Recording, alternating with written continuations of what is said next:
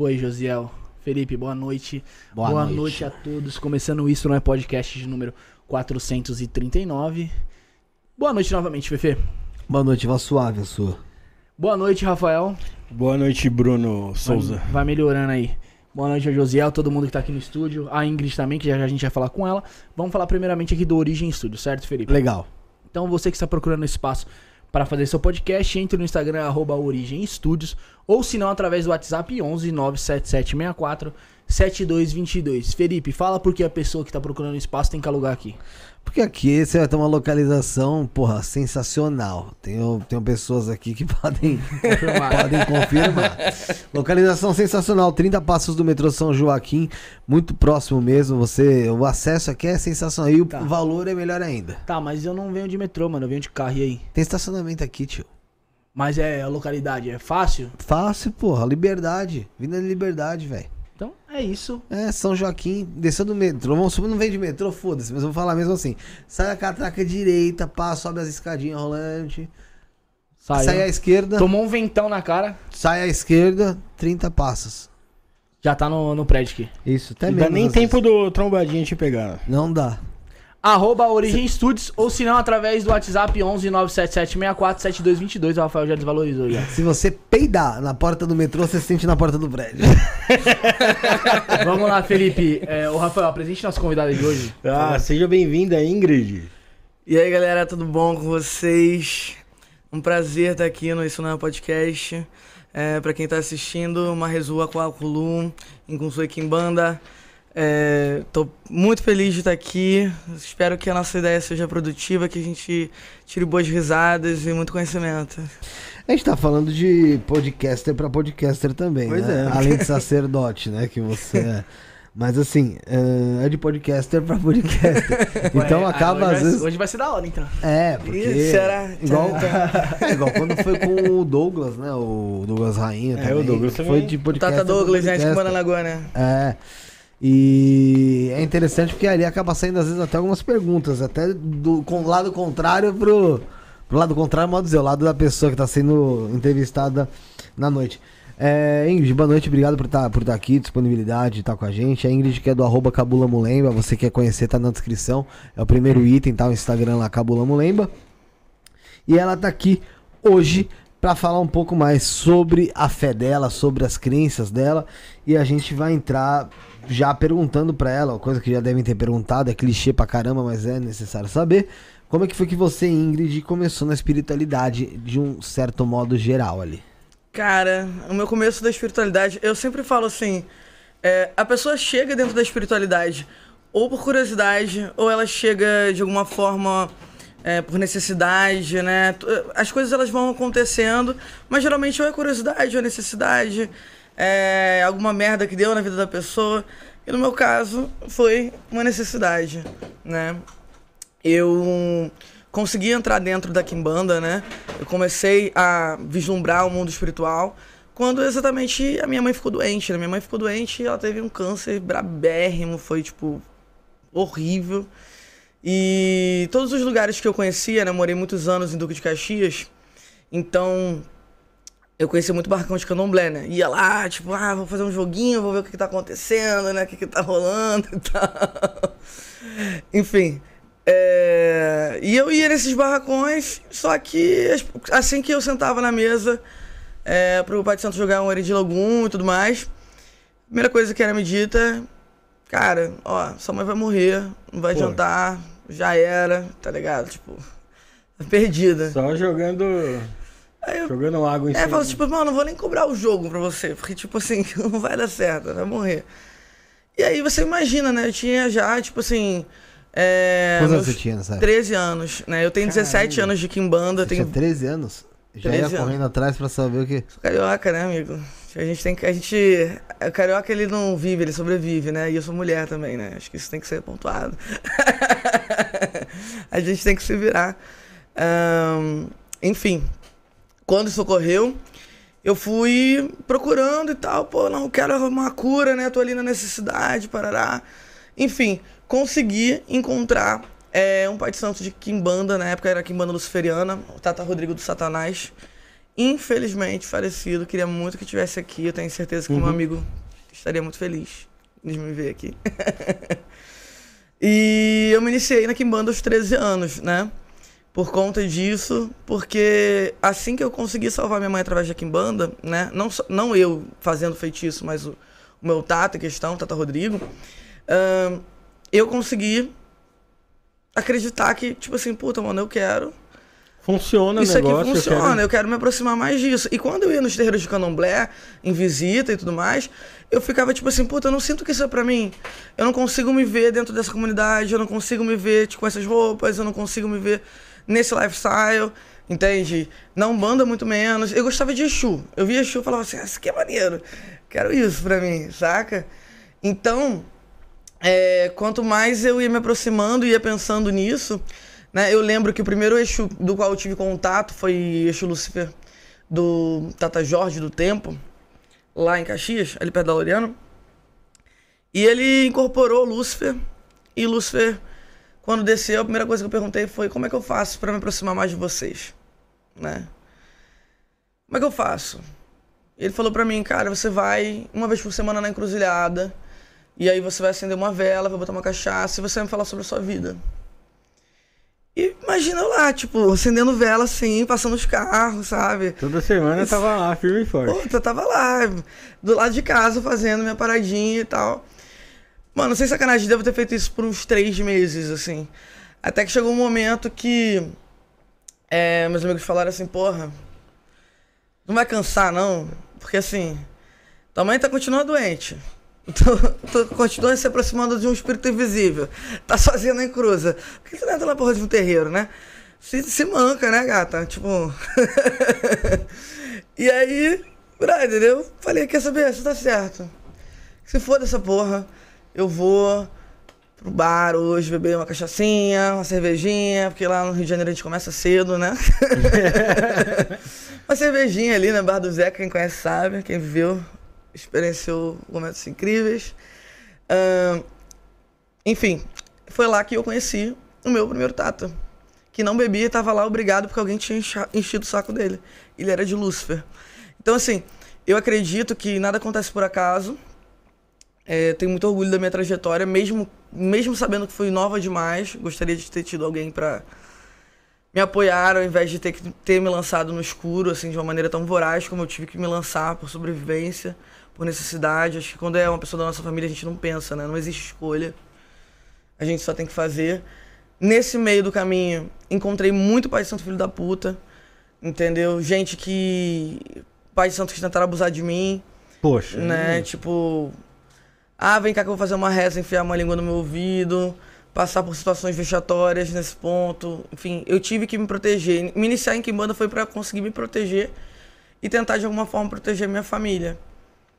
Não, porque você indo sozinha, não, não- qualquer que seja o- o tempo religioso lá. Com 13 anos de idade, uma menina sozinha de 13 anos é, é muita vulnerabilidade, né? Pois é. Mas é quando a gente é novo, a gente não vê perigo em nada, né? A gente acha que, tipo, ninguém morre, não acontece nada, vai tudo certo, né? Invencível. Invencível. Acho que a gente tem mais medo da, sei lá, da nossa mãe, nosso pai gritando com a gente do que na rua. Ah. Né? E aí, no final das contas, a gente já vê que é totalmente contrário, né? Pode crer. Pô, mas não é engraçado que a gente ouve isso, né? Dos nossos próprios pais, né? Na verdade. Tem que tomar cuidado, bibi. A gente, pô, dá uma puta ignorada até tomando rabo.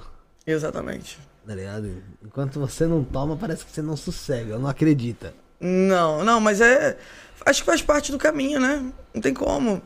Se você quer experienciar coisas novas, assim, no meio da espiritualidade, e isso eu consigo conectar até com várias pessoas que me procuram durante o dia, assim, querem se consultar de alguma maneira.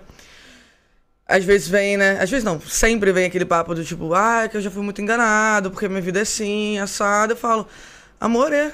Todo mundo já foi muito enganado. Bem-vindo ao mundo, tá ligado? O ser humano é meio filho da puta assim. O que muda é a gente ter um pouquinho de esperança que alguns possam aí galgar um caminho diferente. E é por isso que a gente tá aqui.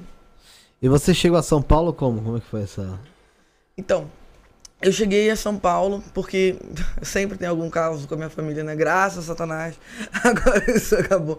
Mas eu sou produtora cultural, né? É, trabalhei 10 anos com produção cultural, já produzi, tipo, um, sei lá, Ludmilla, Nego do Borel, sabe? Umas coisas assim, trabalhar com festa de funk e tal. Já viajei, via- já viajei o Brasil inteiro. É, chegou uma hora que eu já não aguentava mais trabalhar com isso. É, e a minha família estava tendo uns problemas. Na época, meu pai estava tendo um problema de saúde. Então, eu tive que mudar para ficar um pouco mais perto deles, porque eles foram morar em Minas, né? Mas ali no sul de Minas, em Extrema. Então, assim, é, mais uma vez, arrancada de um lugar indo para outro ali. E após a pandemia, acredito que me deu essa vontade de, tipo assim, pô, tinha ganhado uma grana forte, tava feliz, né? Tinha trabalhado pra caramba. É, na época eu tava fazendo a pré-produção no Festival da Amazônia. Então, eu simplesmente cheguei e falei, porra, mano, tô com uma grana, não quero mais fazer essa porra. Quero ver da espiritualidade. Se for pra me estressar, que seja pra me estressar num bagulho que eu gosto, sabe? Que seja pra me estressar com morto, porque com vivo já enche o saco, tá ligado? É, é difícil, né? Se livrar do, do- da encheção do saco dos vivos. Mano, apesar que é tem alguns mortos também que é foda se se livrar da, da, da companhia ali, viu? É verdade. e o pior é que o morto não é palpável, tá ligado? É. Porque o vivo você não pode ser cravar de bala, crivar de bala. Agora morto, meu irmão, Não tem pra onde correr. não tem que você fazer não, atirar pra onde? É. Aí tem que ligar pra Cabula Mulemba, né? Pra Aí tem resolver. que, é. é, tem que correr atrás, filho. Já foi, já tá, preju já tá com prejuízo. Sim. É, tem- tinha pergunta no chat, uma pergunta que eu acho que é interessante, porque eu, eu eu realmente não tenho conhecimento sobre isso, então vale a pena fazer a pergunta de quem tem aqui o conhecimento, né? O. Cadê o pessoal falando aqui, ó? O Geraldo. Boa noite, Felipe. Ela cultua Cabula. Ela sabe definir qual a ligação da Cabula com a Kimbanda? Grato. Beleza. Muita gente vem falando sobre esse termo cabula, né? Cabula, mulemba, né? É, muita gente acha que a gente está fazendo, na realidade, uma releitura do culto de cabula. E não é sobre isso. Cabula tem vários termos, né? Tanto é que o próprio culto de cabula ele tem uma ligação com os povos bantos, né? E por isso não vejo porquê da gente utilizar esse nome, até porque cabula, por mais que a gente não esteja fazendo, né, essa, esse revival do culto cabula em si, nós estamos utilizando a palavra em seu nome concreto, ou seja, é, cabula vem de cabular, vem de- também de esconder, de, de, de deixar escuso, sabe? E minha família é uma família pequena. Minha, fami minha comunidade é uma comunidade restrita. É o ocultismo ali, né? Exato, exato. Então, assim, é, essa ideia do que é cabula tanto permeia a consciência, né? E, e- e essa pegada de tipo assim, puta, tem aqui uma influência da cabula, porque pra quem sabe, pra quem vê os nossos conteúdos de Kimanda de Angola, por exemplo, né? Que é uma das tradições que nós tocamos no nosso templo, é, e ver resgates tipo do Neri, por exemplo, né? Você consegue ver em documentos onde ele descreve as iniciações de cabula muito parecido com as iniciações dos batismos de Kimbanda de Angola que são feitos na minha casa. Então, sim, a gente tem influência do culto, mas a gente não tá fazendo um revival desse culto. A gente tem influência porque a gente é brasileiro, cara. A minha macumba vem do Rio de Janeiro. E é impossível a gente não falar sobre a influência banto que nós temos no Brasil sem falar do Rio de Janeiro.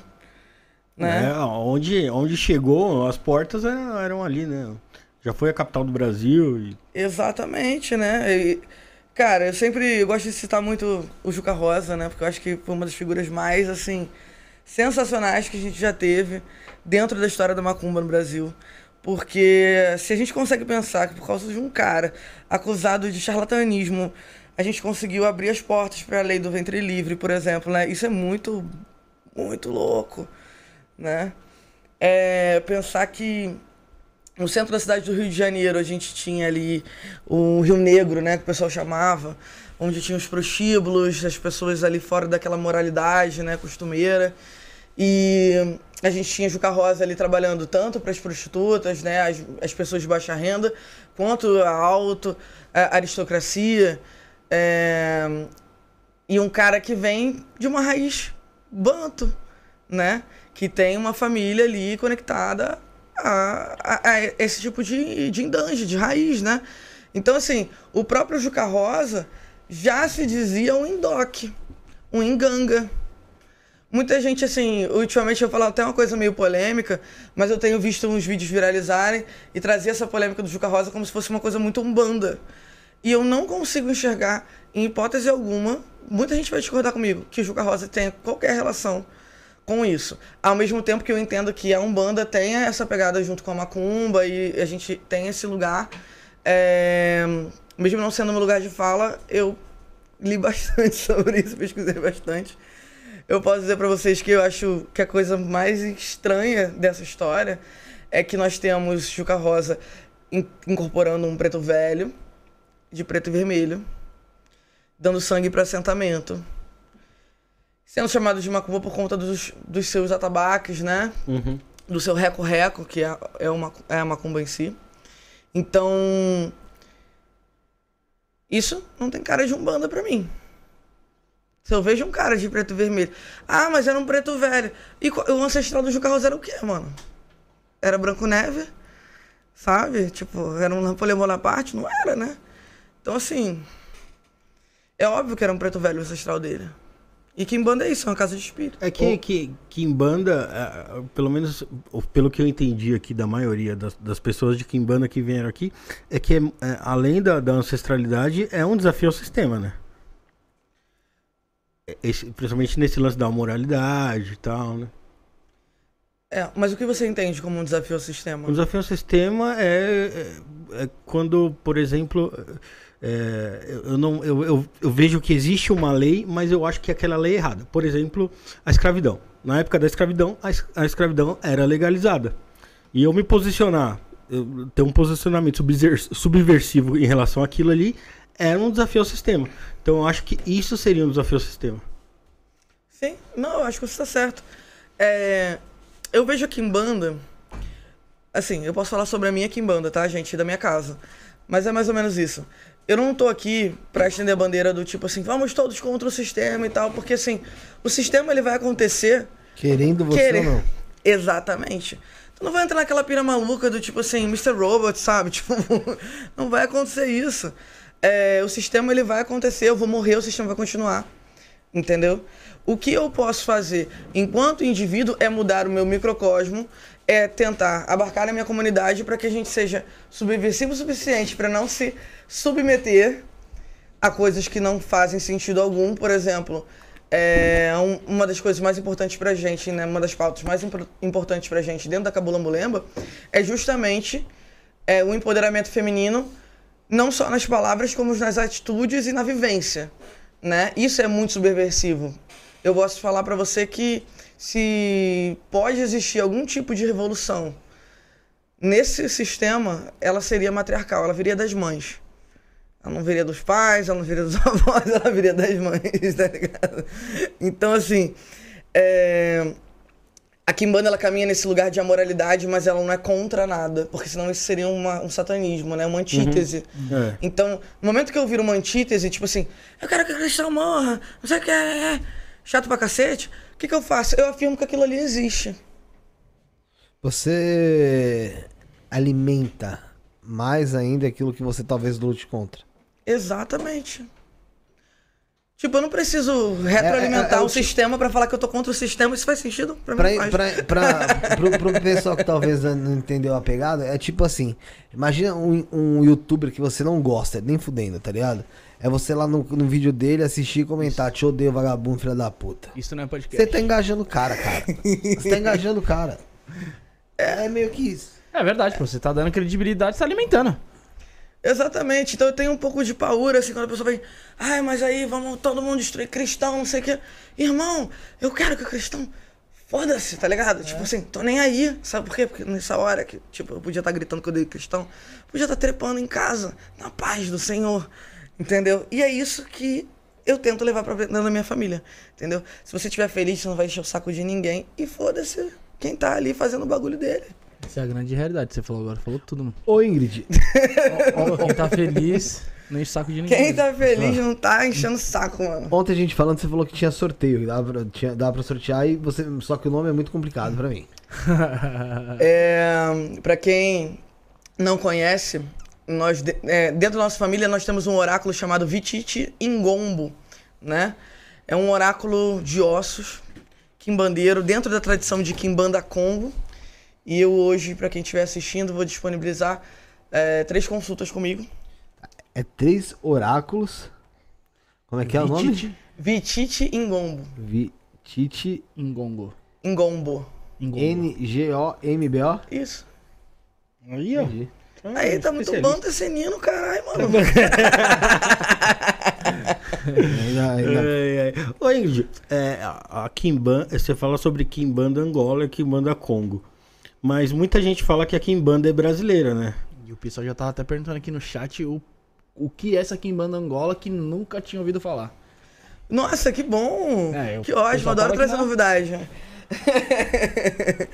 então, é, Kimbanda, todas as Kimbandas são brasileiras, ponto, porque Exu é brasileiro, né? Eu acredito que a Kimbanda, ela é a bruxaria da nossa terra. Então, quando a gente determina, ah, isso aqui é uma Kimbanda de Angola, eu falo, tipo assim, olha, isso é comum é, dentro dessa, desse tipo de rama, desse tipo de tradição, que seja tratado com uma ênfase no povo Angola Tá. né? Quando a gente fala que em Banda Congo continua sendo brasileiro, mas tem uma ênfase no povo Congo. Que são coisas muito, muito semelhantes, entendeu? Muda-se mu- muda-se algumas coisas dentro da ritualística, né? As iniciações, os assentamentos e tudo mais. Mas assim, é uma galera que tá ali meio junto e misturada de alguma forma, né? Tá entre o Kimbundo, o Kikongo. Então, então, quando- então quando se fala Kimbanda Congo, Kimbanda Angola, não é que se pratica lá na, na Angola. Não, de maneira alguma. Tem ênfase no, no, no povo Na angolano. cultura do povo. Sim, é como o Juca Rosa, por exemplo. O Juca Rosa não fazia a macumba dele no Rio de Janeiro, Aham, é, incorporando o Preto Velho, não sei o que, mas não se chamava de Indoc. aham. Porque a gente não pode fazer o mesmo. É porque assim, vou, vou, vou- abrir aqui o, o leque da parada. Na essa semana passada a gente recebeu aqui o Diego de Oxóssi, a gente tava falando sobre Kimbanda e a gente entrou nesse assunto Kimbanda Congo Angola. Assim, Kimbanda de, de, do Congo, Kimbanda da Angola. E ele foi enfático, né? Ao falar ali que realmente não existe, não existe isso de Kimbanda Congo, Kimbanda Angola. Né? Então, eu acho, assim, dentro da minha perspectiva. Eu tá? falei pra ele, só Sim. pra fechar, eu falei pra ele o seguinte: no sábado a gente vai estar aqui com a Ingrid do Cabula Mulemba Sim. e ela vai falar sobre isso. E eu vou perguntar pra ela. Então, é, eu acho muito complicado a gente entrar nessa postura de isso aqui não existe. Porque, honestamente, vamos ser realistas, né? Não é porque eu me vejo aqui como humana nessa terra aqui que eu acho que em outros planetas não possam existir outras pessoas e outras, outros seres e outras bactérias, enfim. Então, eu acho que o bom mestre é aquele que sabe que sempre tem algo a aprender, né? Eu nunca vou me botar numa situação de tipo, ah, isso aqui não existe pra mim, mano. Ó, você tá fazendo aí a quimbanda do cu maluco peludo na sua casa. Foda-se. Entendeu? Não poderia me importar menos. Se tá funcionando pra você, ótimo. Entendeu? Quimbanda com Quimbanda de Angola é, existe. Existe há muito tempo. Entendeu? Há quem discorde do tipo assim, ai meu Deus, mas da onde surgiu isso? Não sei o quê. Mano, se você consegue ver Joãozinho da Gomeia, aí um grande ícone dentro da nossa macumba. Joãozinho da Gomeia, não, não ti- ele não incorporava Exu dentro da, da casa dele? De candomblé? Incorporava, ele, ele tinha o Exu dele, ele tinha as coisas dele, ele fazia a macumba dele lá dentro. Fora a parte de orixá. Tu vai falar que um dos caras mais famosos do Brasil, um, um cara é um prepulsor da macumba, que ele não tinha a quimbandinha dele. E de onde surgiu a quimbanda? 30 mil teorias, essa é a real. Entendeu? Mas a gente não vai falar que a quimbanda tem uma influência direta do candomblé? Ah, eu vejo como os que tem assim. Porra, Eu vejo que tem uma, como uma. uma sabe? Tipo assim, ninguém é alecrim dourado aqui. É lógico que depois cada um, a partir da hora que. Eu não sei como que as, as vertentes vão se, vão se estendendo, surgindo. Mas é lógico que cada um vai ali no seu templo, às vezes colocar ali um tempero a mais. Tá ligado? Claro, Isso claro. aí é. Mas cada um vai saber como mexe sua panela, né? O importante é não entrar numa estrutura meio negacionista, né? Porque senão parece que a gente tá lidando ali numa coisa meio rústica, meio antiga e meio tapada. Tem o que falar. Não, é que eu acho, eu acho que, é que eu acho que quando, quando se fala de Kimbanda Congo, Kimbanda Angola, o pessoal leva pro lado que, que pratica lá, entendeu? Não, porque assim, ó, a Pemba do Congo até falou, só o nome Kimbanda é dialeto Kikongo, como não existe. É que assim, é diferente aí a parada, né? São, é, são coisas diferentes. São coisas diferentes. Não, não significa que, tipo assim, ah, eu tenho uma influência que eu seja. Tipo assim, ah, é, meu avô é alemão. Eu sou alemão por causa disso? Não, tem influências dentro da minha família. Ponto. Entendeu? Se é difícil pra assimilar isso, pô, temos um problema, porque a gente é bem miscigenado. Verdade. Pra caramba. É, pra caramba. E ó, a Sofia tá confronta você. Diz a ela que, está, que, que o Exu não é brasileiro. Ele já existia no Antigo Egito, inclusive há imagens. Eu nu- nunca, vi- nunca ouvi Também falar. Pô, me manda o link aí, Sofia. Vou querer ver esse Ô, Exu Sofia, egípcio. manda aí que no link. Será que no chat dá pra mandar? não sei não se dá. Acho que- Não, só, só a gente. Se der, manda aí que a gente vê. Manda aí. no grupo. Que vai ser interessante aí. É, se tiver no grupo do WhatsApp aí, gente, pode mandar no grupo também. Mas, mas Ingrid, é... dentro lá da Cabula Mulemba, Sim. qual que foi o tempero que você colocou? Porque como eu disse que cada dirigente vai tem a sua quimbanda, a sua a sua deixa eu entender, é Congo Angola? Não. Eu tenho duas linhas de Kimbanda. Tá. Uma que é Congo e outra é Angola. Existe Então- uma rama que se chama Congo Angola, não é a Entendi minha. agora. A Congo Angola, por exemplo, é do Balido. É, mas eu Né? não, nunca Entendi. fui iniciada nessa tradição. A tua é a quimbanda do Congo. Congo e a quimbanda de Angola. Exatamente. Tá. A Congo que advém do, da tradição Ninho da Serpente, Tata Jindê, que é meu iniciador, entendeu? E a Kimbanda de Angola. A que você se iniciou lá com 13 anos foi então a. Luciferiana. Eu sou iniciada em três tipos de Kimbanda: Luciferiana, Angola e Congo. Tá, Angola e Congo você levou. A Luciferiana você pausou. Deixou. É, Por quê? eu pausei porque, como eu tenho conhecimento de magia cerimonial e outras coisas e tal, em algum momento da minha caminhada eu vi que não fazia muito sentido ficar misturando esse lance para mim, dentro da minha linguagem, Exu e demônio. Entendeu? Até porque eu enxergo a Kimbanda enquanto medicina. Entende? Tipo assim, até mesmo a situação dos sete reinos e tudo mais, eu tenho o maior respeito. Mas lá em casa é pouco utilizado. Nós utilizamos mais elementos, nós observamos a natureza, nós mexemos muito com a perspectiva de Inquice enquanto medicina e não divindade. Entendeu? Então nós temos uma, no- uma outra abordagem um pouco mais é, ligada à natureza do que de fato a essa a esse folclore que a gente tem, né, que vem ali dos anos 50, né, por aí. Que é bem, bem mais moderno, digamos assim, né? A gente gosta mais de dar uma pegada um pouco mais antiga. Então, então, na verdade, a sua, a sua quimbanda, o diferencial dela ali dentro é, que é o seguinte: você foge um pouco ali, vai, da. Da tradicionalidade que o pessoal às vezes leva pra dentro das casas. E na tua tem coisas que são diferentes, por exemplo, essa- esse contato maior com, sei lá, folhas de poder. Essa É, cara, você de pode poder perceber que, tipo assim, hoje em dia você vê muito tata, muito momento e tal, muito ligado, tipo assim, ai, porque são é, sete reinos, nove povos e não sei o que, aí você fica ali, e os sub-reinos, e a puta que pariu de asa, e você fica tipo assim, beleza. Eu preciso saber de erva, eu preciso saber de folha, eu preciso saber de fava. Você bota uma fava na frente da pessoa, a pessoa não sabe o que que é. Você bota uma folha na frente da pessoa, a pessoa não sabe o que que é. Se eu andar na rua com meus filhos agora, a gente pode ir andando, eu vou catando folha por folha. No final a gente faz um banho, uma macumba, um pó. Caraca. Você tá entendendo? Então, assim, é... menos folclore, mais tradição. O que é tradicional?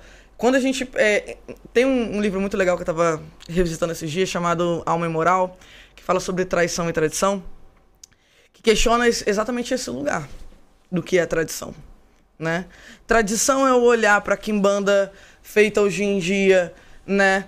É, dentro de uma perspectiva dos anos 50, ou olhar para uma quimbanda feita em 1800, porque a minha quimbanda ela é um olhar para 1800. Ela é um convite ali para para outrora ali da colonização e daquele tempo terrível, né? É um é um olhar menos europeu. Entende? É um olhar mais banto, mais brasileiro. É, muita gente fica tipo, ai, puta, minha quimbanda aqui é super tradicional, não sei o quê. Quando você chega lá, você fala de Satanás, Beuzebu, Astarote. Mano, isso não é brasileiro. Acho que eu vou falar. Isso é Não, europeu. Sim, isso é europeu. Isso é europeu. Entende? Tipo, lá na, na minha casa você fala de Exu e Pombagira, Exu e Pombagira, e quando a gente determina e fala de Inquice, a gente não fala enquanto divindade, mas fala enquanto potência natural. Afinal, sem água ninguém vive, sem folha também não dá, entendeu? Sem terra para pisar fica difícil para plantar.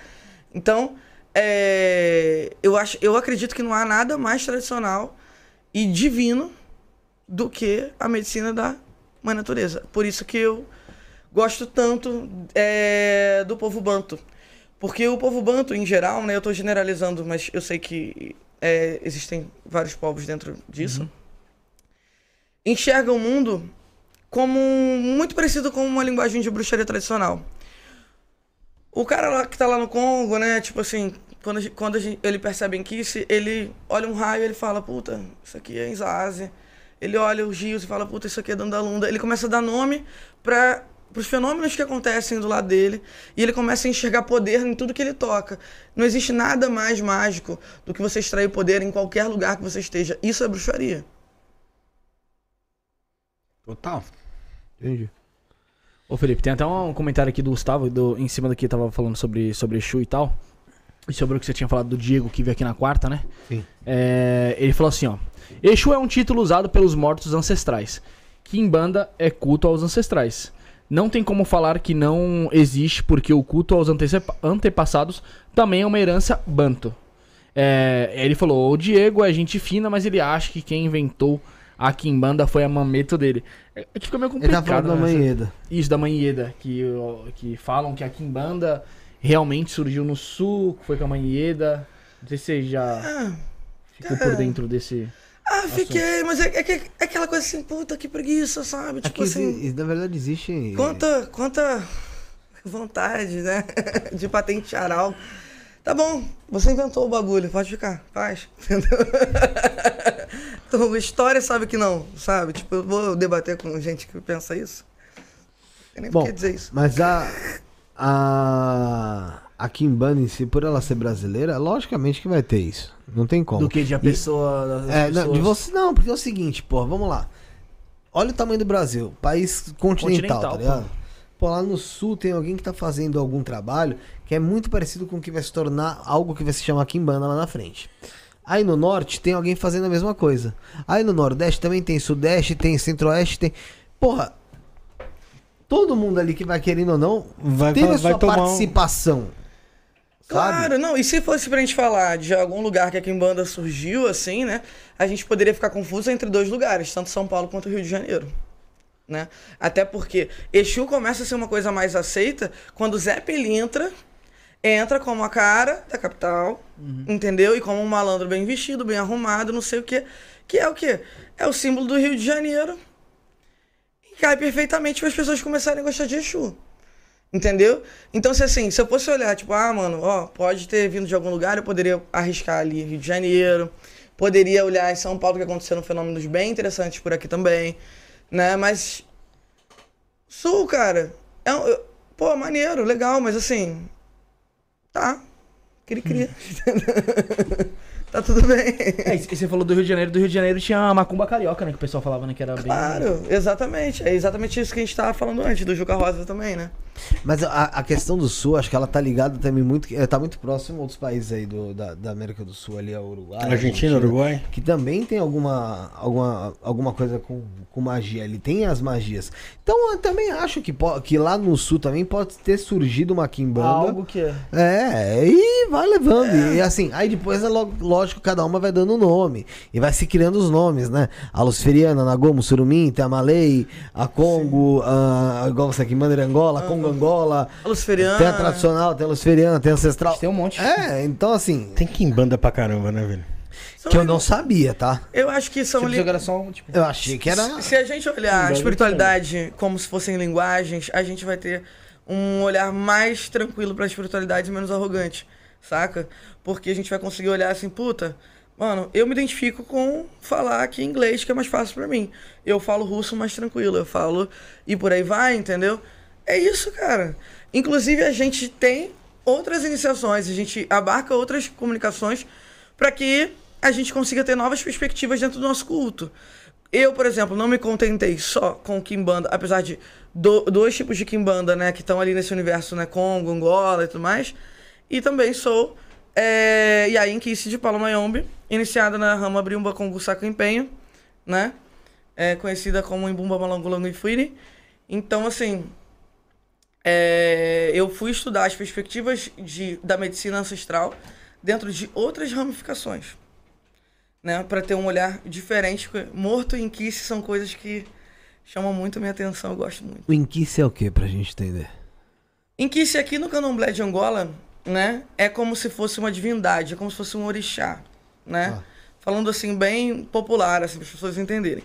É, mas dentro do Palomayombe, por exemplo, é medicina. Tanto é que o verdadeiro nome de- do Palomayombe é, é Inquice Malongo Yaya, que se chama Medicina da Mãe Natureza. Então, assim, Palomayombe é um culto onde você observa atentamente a natureza. Se você pegar um palo, por exemplo, fazer um empolo, né, um pó, e você precisar daquilo ali para você realizar um feitiço, você tem que ver como é que tá o estado dele, né? Tem um bichinho dentro? Ah, então é você vai usar para outra coisa. Ah, ele tá inteiro. Em qual lua você vai pegar isso? Em qual momento você vai retirar isso da terra? Né? Um bom palheiro não vai numa casa de erva, ele vai atrás dos seus palos, ele vai atrás das suas ervas, porque tudo tem um porquê dentro da mãe natureza. Entendi. Felipe, Fala. o Geraldo aqui, ele falou lá em cima, é, mas vamos voltar um pouquinho lá.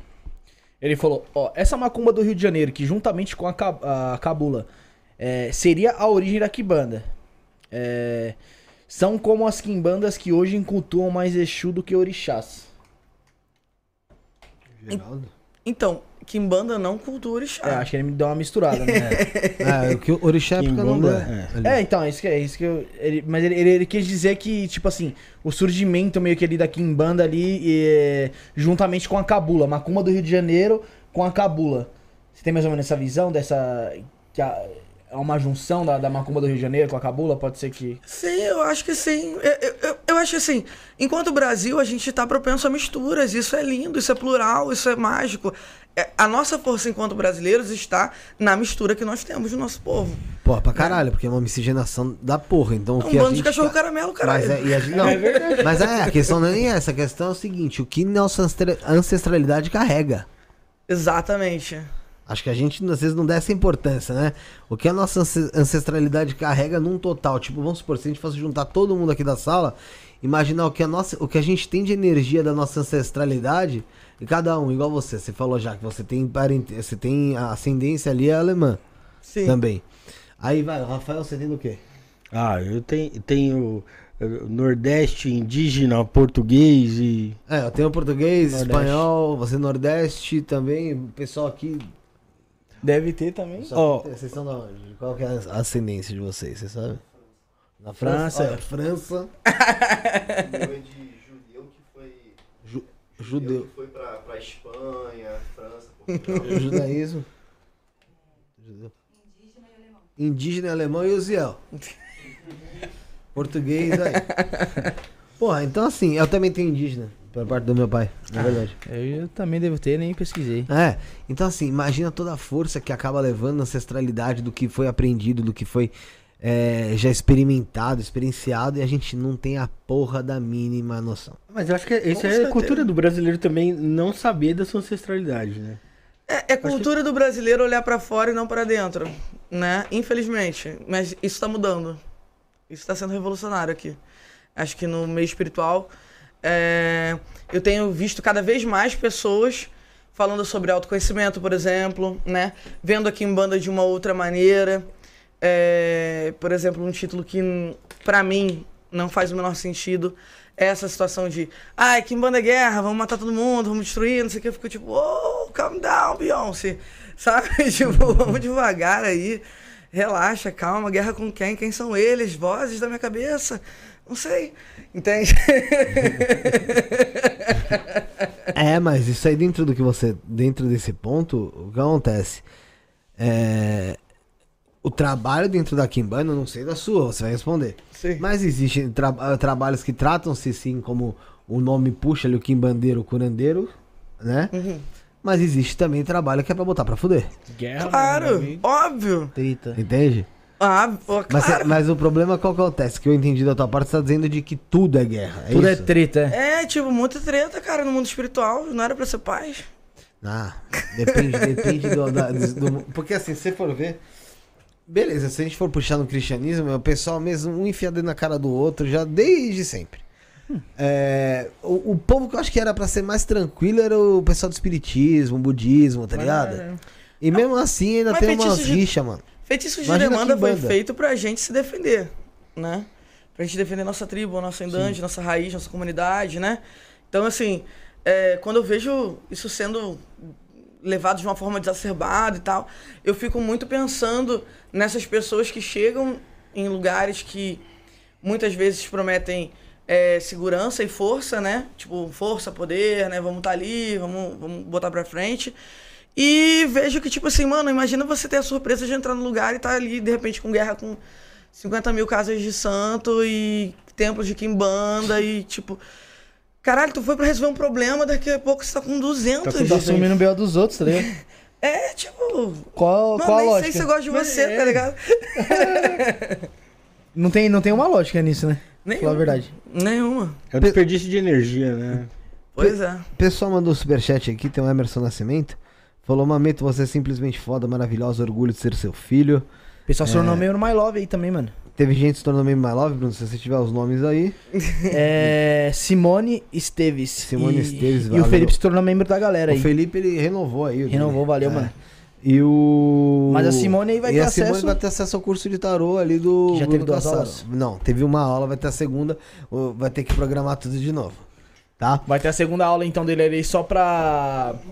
Só pra ah, membros, membros. É. Não, a segunda aula vai ser aberta. Vai ser aberta? A, ter- a partir da terceira aula vai ser só pra membro então, a partir da terceira aula, só vai ter acesso quem for membro My, My Love, Love, certo, Felipe? Isso como aí, que faz pra pessoa se tornar membro? Ao lado do botão inscreva-se, tem o Seja Membro. Aí tem vários planos lá. A partir de R$ 4,99 você, mesmo, você vai ter acesso a conteúdos exclusivos aí. Rolês que a gente faz fora aqui do estúdio, até mesmo dentro do estúdio, algumas lives que são fechadas. E também, tem, e também tem esse membro My Love aí, que é onde você tem acesso a uma coisa específica, que é o curso de tarô, que tá, tá na aula 1, primeira aula foi aberta, então você pode consumir ela. Vai ter a aula 2 aberta e a partir da aula 3 vai ser só o pessoal que vai estar assinando o membro My Love, tá bom? É, Cláudia Tavares falou: Nossa, que alegria, primeira vez que consegui assistir em direto. Saudações para todos desde Portugal. E parabéns pelo programa. Felipe, adoro você. Obrigado, Cláudia Tavares. Obrigado aí por estar admirando o programa, por estar curtindo com a gente. E obrigado aí por, por curtir aí a minha pessoa também. É, os mistérios da história poderiam servir uns salgados e umas bebidas para os convidados. Poderia, senão, se o pessoal não ficasse mandando mensagem pra caramba falando que tinha. Barulho, ruído de, de é, mastigação. barulho, e o aí, aí tá rotando no microfone, é um caralho. Ainda meio pediu, né, cachorro? Não, Desculpa, né, galera? Ô, Felipe, microfone. Tem uma pergunta do Sanderson aqui pra, pra Ingrid. Ele fala assim, ó, pergunta, é, pergunta convidada, né? O que a convidada pensa a respeito da lei da causa e ação, famoso karma? Entendi.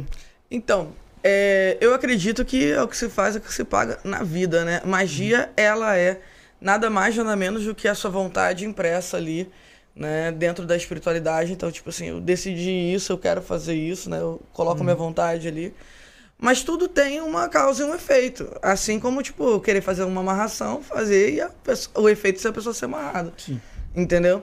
Agora, se ele tá falando num aspecto de demanda, do tipo assim, puta, vou foder uma pessoa, vou lá. E vou me- abraçar um. um- né? Aí existem coisas que a gente faz pra que não volte pra gente, né? É, feitiços pra que a gente se proteja, né? Muita gente fica tipo assim, per- é, procura um quimbandeiro e fala, ah, vamos foder com fulano, foder com ciclano, não sei o quê. Beleza. Quando você dá o valor, a pessoa fala, nossa, mano, isso é caro. É caro por quê? Porque eu tenho que comprar os bichos pra me limpar. Você quer que eu me foda? Pra você ser feliz? Ah, Moreno, não vai acontecer. Entendeu? então a gente faz alguns tipos de ritualísticas pra se proteger, entendeu? Uma das coisas muito legais dentro da Kimbanda Congo é que nós temos muitos cortes no corpo, né? Onde são colocados diversos pós, assim, extremamente diferentes macabros, que não podem ser ditos aqui ao vivo é, são os fundamentos lá, né? fundamentos, né? Que nós chamamos de ukuzicas, né? É, como no candomblé chamamos de ber e tal, pra gente é ukuzica. São feitas de acordo com a de Kenga, representando os quatro elementos, morte e renascimento, enfim, né? Quem gosta de cosmogonia banto vai entender o que eu tô falando. E esses cortes, eles fazem com que é, a gente fique mais forte para as demandas que chegam até a gente e para que a gente não fique levando rebote das próprias coisas que a gente faz. Nós, dentro da Kimbanda Congo, temos diversos tipos de artefatos, diferentes das outras Kimbandas, né? Do, do qual a gente pode se blindar né? e ter acesso ao morto de uma, de uma forma diferente. Até porque um dos diferenciais dentro da Kimbanda Congo é justamente que nós não nos vemos enquanto unidade, mas sim enquanto coletivo. Por exemplo, um exemplo bem básico, assim, Kimbanda Nagô, por exemplo. Você pega ali, o cara faz um assentamento de pombagira, um assentamento de Exu, né? Aí o, o de frente, o de costas, da puta que pariu de asa, né? Na Kimbanda Congo não é assim. Você tem um, uma kunda, um kushikama, né, por assim dizer, que é o assentamento dos ancestrais masculinos. Ou seja, você vai ter uma, um Exu ali de frente, que é o seu principal, mas você vai poder agradar qualquer outro Exu ali dentro da sua corte. Sim. E aquilo ali vai crescendo, vai tomando forma, vai ficando uma coisa gigante, É a mano. pirâmide do, do, Exatamente. do espiritual. né? E nós temos a Pangira, que é a mesma coisa, só que ligado à parte feminina, né? É, O nosso oráculo, por exemplo, ele tem uma ligação direta ali com a Kunda, porque... Filho, você pode me prestar, por favor, sua empaca? Pra eu conseguir mostrar aqui pro pessoal? Quer que eu pegue? Obrigado. É, Nós temos aqui... Não sei se vai estar focando. Ah, José, José é o cara da câmera. Tá de. Fala aí, José. Nessa posição mesmo que ela segura? É, isso aqui é uma empaca Fua, né? Nós carregamos essa empaca no pescoço. Empaca significa chifre, Fua, empaca é chifre do olho do morto. Então aqui nós colocamos é, dentes e coisas e partes de animais de poder pra gente, né? Às vezes imolados em rituais, às vezes é, coisas que nós achamos no meio da mata, né? E isso aqui é um olho. Então, isso é como. Esse chifre é como se fosse uma, uma mini reprodução do, se- do seu assentamento. Ele fica perto do seu jogo. E a partir disso você consegue fazer a divinação no Vititingombo. Né? Então, esse chifre é como se fosse, de falando de uma forma bem chula, um walk-talk do seu Exu. Pra onde quer que você vá. Ele amplia sua voz, ele te traz mais visão, né? E ele torna o seu jogo assertivo. Sem Paca Fua não existe Vititingombo. Então, é uma coisa diferente. Nós temos embingas também, que são chifres. é, chifres para aumentar o nosso poder da palavra, é, chifres para cortar maldições. Nós temos é, diversos tipos de patuás diferentes. Nós temos macuto, nós temos cambiar, nós temos. Nós temos muita coisa, entendeu? Que é ligada à ancestralidade natural e, digamos, de uma certa forma aborígene. Esse especificamente é, é pro jogo. Esse é pro jogo, né? E é uma forma de você, por exemplo, uma coisa, uma curiosidade interessante da Empaca Fua é justa Pode, pode tá. falar, José. Ah, tá. Uma coisa é, interessante dentro da, da Empaca Fua é que ela, é- como ela é uma representatividade, é uma representação da sua cunda, né? O que acontece é, se você, por exemplo, tem uma dessa, aí tu sai pra um corte na casa de um brother seu, certo? Tu não vai levar sua cunda na bolsa, né? Você leva sua empaca. Então você alimenta ali. E quando o sangue cai, o seu ancestral lá na sua casa está sendo alimentado. É meio que uma conexão ali, vamos dizer assim. É um cordão umbilical. Boa. É Uma parada é totalmente energética. Totalmente é. E, é. e é por isso que é isso, a turma surta, tá ligado? Uma parada tem gente meio- que gosta, tem gente que não gosta. Uma parada pode ser. meio Wagner Borges até. da, da ligação ali. Em relação a isso. Ô, ô Ingrid, dentro desse oráculo Vititingombo, Sim.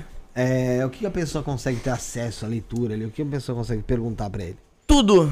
Por quê? Porque dentro da Kimbanda Congo nós é, conseguimos lidar tanto com ancestrais bruxos, que nós chamamos de Exu ou de Pombagira, quanto com ancestrais não bruxos, né? Os baculos, que são, sei lá, a tia evangélica que eu tinha na minha família morreu. Ela vai virar uma, uma Pombagira? Não vai, gente. Né? Então, é, dentro do, do Vititingombo a gente consegue tanto trabalhar, né? Olhando as coisas num viés natural, como um inquice, né? Quanto a gente consegue olhar os baculos, né, os ancestrais não bruxos e os ancestrais bruxos como a Chipombagira. Então a gente tem uma visão ampla em geral da vida da pessoa, qualquer coisa que ela quiser saber. Eu só não vou falar, tipo assim, é, nome de entidades que não alçam esse, esse permeado aqui em banda, né? Porque aí seria já algo que não faz parte do meu panteão. Entendi. Então, galera, ela acabou de explicar aqui sobre o oráculo, né? E tem um sorteio de três oráculos Vit Tingombo, tá? É, da Cabula Mulembe. Para participar do sorteio, manda, você pode mandar um Pix a partir de 10 reais para chave Pix 11977647222. 11977647222.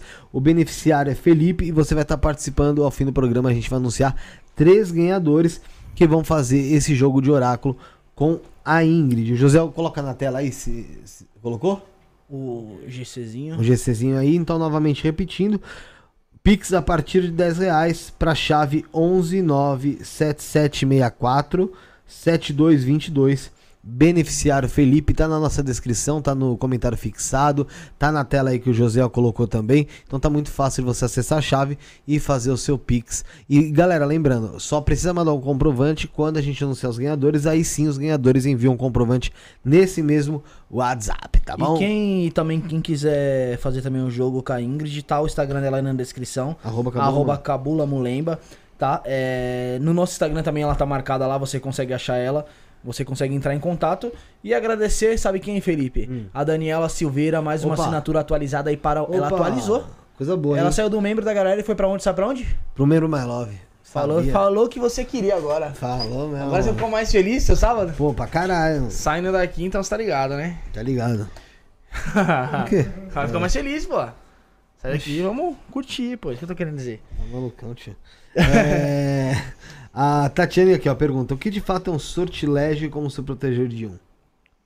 Um sortilégio que ela tá falando, tipo, uma maldição, é, é uma situação assim, tipo, um feitiço. Creio que seja, porque. Cara, como se proteger de um, né? Eu acho que fundamentalmente o que você pode fazer pra se proteger é cultuar bem a sua palavra e é se proteger energeticamente se cuidando numa casa, entendeu? Por mais que assim seja até contra-intuitivo, porra, você falou dessa história, você foi lá, acender vela pra Satanás na esquina, ok, beleza. Mas assim, é muito importante você procurar uma egrégora, sabe? E Deu certo, mas podia ter dado muito errado, e deu muitas vezes. Os tombos o pessoal, o pessoal não conta, mas tem, né? Exato. Então, assim, procure uma boa egrégora, faça banhos recorrentes. Muita gente subestima o poder de um banho de erva quando isso é bizarro, assim, porque assim como a gente toma banho de água e sabão, né, shampoozinho, a gente tem que renovar as nossas energias também. É, fazer defumações que são básicas, gente, são coisas que estão ali acesso, né? É, eu digo que a espiritualidade ela é uma coisa intrínseca quando você desperta. Então, se você começar a observar as coisas do dia a dia, sei lá, vou cozinhar um arroz. Você vai cortar um alho, vai cortar uma cebola. Você pega a casca disso, defuma a sua casa, já é alguma coisa. Saca? Tá ali. Você não precisa ir em loja nenhuma. Mas você vai se jogar no lixo. É, a não ser que só, só use aquele sazonzinho. Prático. a cara do Felipe que usa, né? Pra, não, pega, só. pega pra trazer aquele câncer bom depois. Aquele coisa. Não, pô, um- sabe, vai guardando ali as casquinhas, né? Né? Vai, toma um banho ali, um banhozinho de arruda, começa a plantar suas paradas. Isso, isso que eu ia falar, você falou de banho de ervas, o poder que, a pessoa, que as pessoas não sabem, e às vezes é algo que tá ali no nosso dia a dia e a gente pode fazer. O que, que você recomenda? Que tá no dia a dia fácil, assim, pra uma pessoa que. Cara, assim, desde uma defumaçãozinha dessa básica, assim, que você pode. Literalmente, pega o bagaço do que você vai usar pra cozinhar, até você é, começar a olhar o mundo um pouco mais atento. A gente mora na maior cidade da América Latina. E tem muita erva nessas ruas, cara. Toda esquina tem um peregunzinho. E toda aqui, eu vou te esquina falar, tem um coisa, tem, negocinho. tem muita erva mesmo. Tem muita. Então, assim, Google Lens. Toda esquina tem. Uma erva. De dando Você vai aqui, erva, erva, erva. Na base da polícia, erva. É, não, é sério, você con- super consegue achar várias paradas, assim. Cara, tem um canteiro em frente à minha casa que tem um limoeiro, uma goiabeira. Nasceu uma goiabeira numa fresta de um muro lá em casa. Nasceu uma arnica na frente da minha casa. Eu acho que, assim, a magia, ela tá muito em observar o mundo com os olhos de uma criança. Entende? Quando a gente é criança, a gente ganha, tipo, um brinquedo. E aí, tipo, puta, às vezes tá sem braço o bagulho. E você tá, tipo... Sabe? Tipo, parece a melhor parada do mundo. Quando a gente vai ficando adulto, a gente perde esse olhar, né? É, se a gente observar, por exemplo, as, as obras de Basquiat e grandes pessoas que é, fazem análise de arte, a gente consegue ver que Basquiat ele tinha um olhar muito infantil para dentro das, das artes que ele fazia. E eu acho que quando a gente fica adulto, a gente ingessa um pouco isso devido às nossas responsabilidades e para de observar o mundo com essa magia. Então, o segredo de fazer magia é enxergar o mundo com os olhos de uma criança e ter uma base tradicional para que você não se perca no caminho. Eu até esse, até Faz sentido isso? Faz, acho que Faz faz. pra caralho. Eu- eu- Eu até é- é- essa coisa que você falou que todo lugar tem uma erva e tal. É interessante que você, você pega alguns lugares, alguma rua, que nem onde eu trabalho lá, tem uma árvore lá, uma goiabeira lá. E é uma senhorinha que fala, não, isso aí foi eu que plantei lá não sei que ano e tal, mano. É uma história da hora, tá ligado? E quando eu morava também com a minha sogra também, aí uma vez a gente queria fazer. A gente, a minha, minha namorada queria fazer kibe, e eu acho, eu acho que era hortelã. Que É hortelã. É hortelã, né? Que precisava, aí eu fui, mano, rodei, não achei hortelã. Eu falei pra avó dela, eu falei, caramba, fui atrás de hortelã e tá, ela disse que é tanto um kibe. Ela falou, Bruno, você passa todo dia em frente a um negócio de hortelã lá e você não viu? Aí eu, como assim? Ela, vamos ali, ó. Na verdade foi minha sogra. Aí nós atravessou falou, ó, mas a gente tem que roubar lá que a, que a mulher planta aquilo ali, ela cuida com muito cuidado e ela não gosta que tire. Eu falei, o quê? Vamos lá. Eu, é comigo mesmo, bora. Aí nós lá pegou. é, Mas pra você ver, assim, brincadeiras à parte, como que passa desapercebido? Eu passava todo dia ali durante um ano. Nunca imaginei que ali do meu lado tinha um pé de hortelã e eu rodando que nem idiota procurando. Cara, mas é exatamente isso, né? É, é perder o olhar atento, né? A gente é ensinado a se distanciar das, das ervas que chegam no nosso prato, da, do- da carne que chega aqui, né? Aí aparece alguém fazendo emulação animal. Nossa, terror, paura, que horror, né? Tá matando bichinho. Você fica assim, puta, mano, você acha que o frango chegou como na tua mesa? É, chegou morto, né? Né? Congelado. Congelado, sabe? Tipo, é isso. É, alguém matou uma máquina, um ser humano. Aconteceu. alguma Teve- forma. Ah, não foi de velhice, né? Nossa, galinha velha. Ah, pá! Vai pra mesa do Felipe essa galinha. Morreu, não. É, mas isso é, isso é comum, isso, pô, acho que desde a primeira vez que a gente vai tratar, que a gente tratou sobre. Vamos puxar lá até Umbanda, Candomblé no programa lá atrás. Sobre emulação? Acaba sempre trazendo é, uma, uma certa polêmica, mas é uma polêmica que já até deu no saco. Tá ligado? É, você fica tipo assim, pô, pra mano. mim já deu no saco. Tá, Tá bem, ligado? depois você tomou Mas- sangue e o caramba 4. Eu tomei sangue. Tomou sangue. Sangue. Assoviou, Exu, assoviou Eu tô- 17. eu tomei tá sangue, ligado? não. Eu vou do boi não, tio? Ô, filhão, Quer que eu falo? Não, não, né? Já contei essa história aqui, eu acho. É, Vamos voltar a falar do que gente tava falando? É um idiota esse moleque. Mais um membro da Maris Gurgel. Bem-vindo ao membro participante. Muito obrigado. Lembra o quê? Membro participante, eu nem sabia que existia essa categoria. a gente não sabe Ô, nada vê- Membro participante? Da membro participante que, se eu não me engano, é um dos mais pica ali, viu? Caralho, sério, então muito obrigado, Damares. Obrigado, Amaro. Ô, ô, Felipe, antes de a gente continuar o papo com a Ingrid aí, tem, tem, tem umas perguntas no chat aí, mano, que, do, principalmente do Geraldo aí, que eu quero que você, que você veja aí tenta, tenta en- entender algum, alguma questão que ele quis colocar pra você fazer pra Ingrid, que eu acho que é interessante. Vamos passar sobre um patrocinador nosso? Na verdade, Bruno, já que o pessoal tá virando aí o. Membro? Vamos passar do Bruno. Vamos falar do Bruno. Só que, antes de tudo, novamente fala pro pessoal em casa. Hoje tem o sorteio de três oráculos Viti Tingombo com a Ingrid lá do Cabula Mulemba. Responde tudo que você precisar ali dentro desse oráculo. Vai ter o sorteio de três. São- então vão ser três ganhadores e você participa através do Pix, fazendo um Pix a partir de 10 reais para a chave 11977647222. 11977647222 está muito barato, tá? Para você fazer aí, para ter essa participação, o beneficiário é Felipe, tá? Então você faz lá o Pix, no final do programa a gente vai sortear e vai estar falando aí quem foram os ganhadores, tá bom? É, vamos falar do, vamos falar, vamos pôr o Bruno, o Bruno Caçaro. É 45 segundos aí no ar aí. Sigam ele, viu, gente? Arroba Bruno K mudo S-A-R-O. E Caçaro. E você viu que eu sou sócia dele, né? Sou sósia, né? Tô, tô... Bruno. É mesmo, né, viado? Bota o óculos, cadê o óculos, Rafael? Pra você ficar igual o eu Bruno vou ficar Caçaro. cego, porque eu tô de lente, cara. Vai vai lá, vai lá. Tá Não, mas. Não, mas vai ser só. Tira o print Deixa eu aí. ver. pessoal. Vou tirar uma foto tua aqui, ó. Pode mandar pra ele, tá? Boa. Se, você destampar a câmera. Cala a boca. Pronto, mandei. Foi? Peguei. Óculos do Rafael. Show de bola. Por Vamos lá. que pareça, Bruno tá Caçaro, quebrando. fala com a gente. É mútuo? E se você quer aprender tarô de verdade, do básico até a sua primeira leitura, eu te convido a fazer esse curso. É um curso que vai ser dado aqui para os membros do canal. Então, se você não é membro, se torna membro neste programa aqui, ó, de membros, que está aqui embaixo aparecendo. E se você não faz parte deste programa de membro, você tem a oportunidade de fazer o upgrade do seu programa de membro para você também fazer parte do nosso curso de tarô. O nosso curso de tarô tem material didático, grupo de WhatsApp, aulas ao vivo e aulas gravadas, aonde você vai aprender tarô através de um dos melhores cursos do Brasil.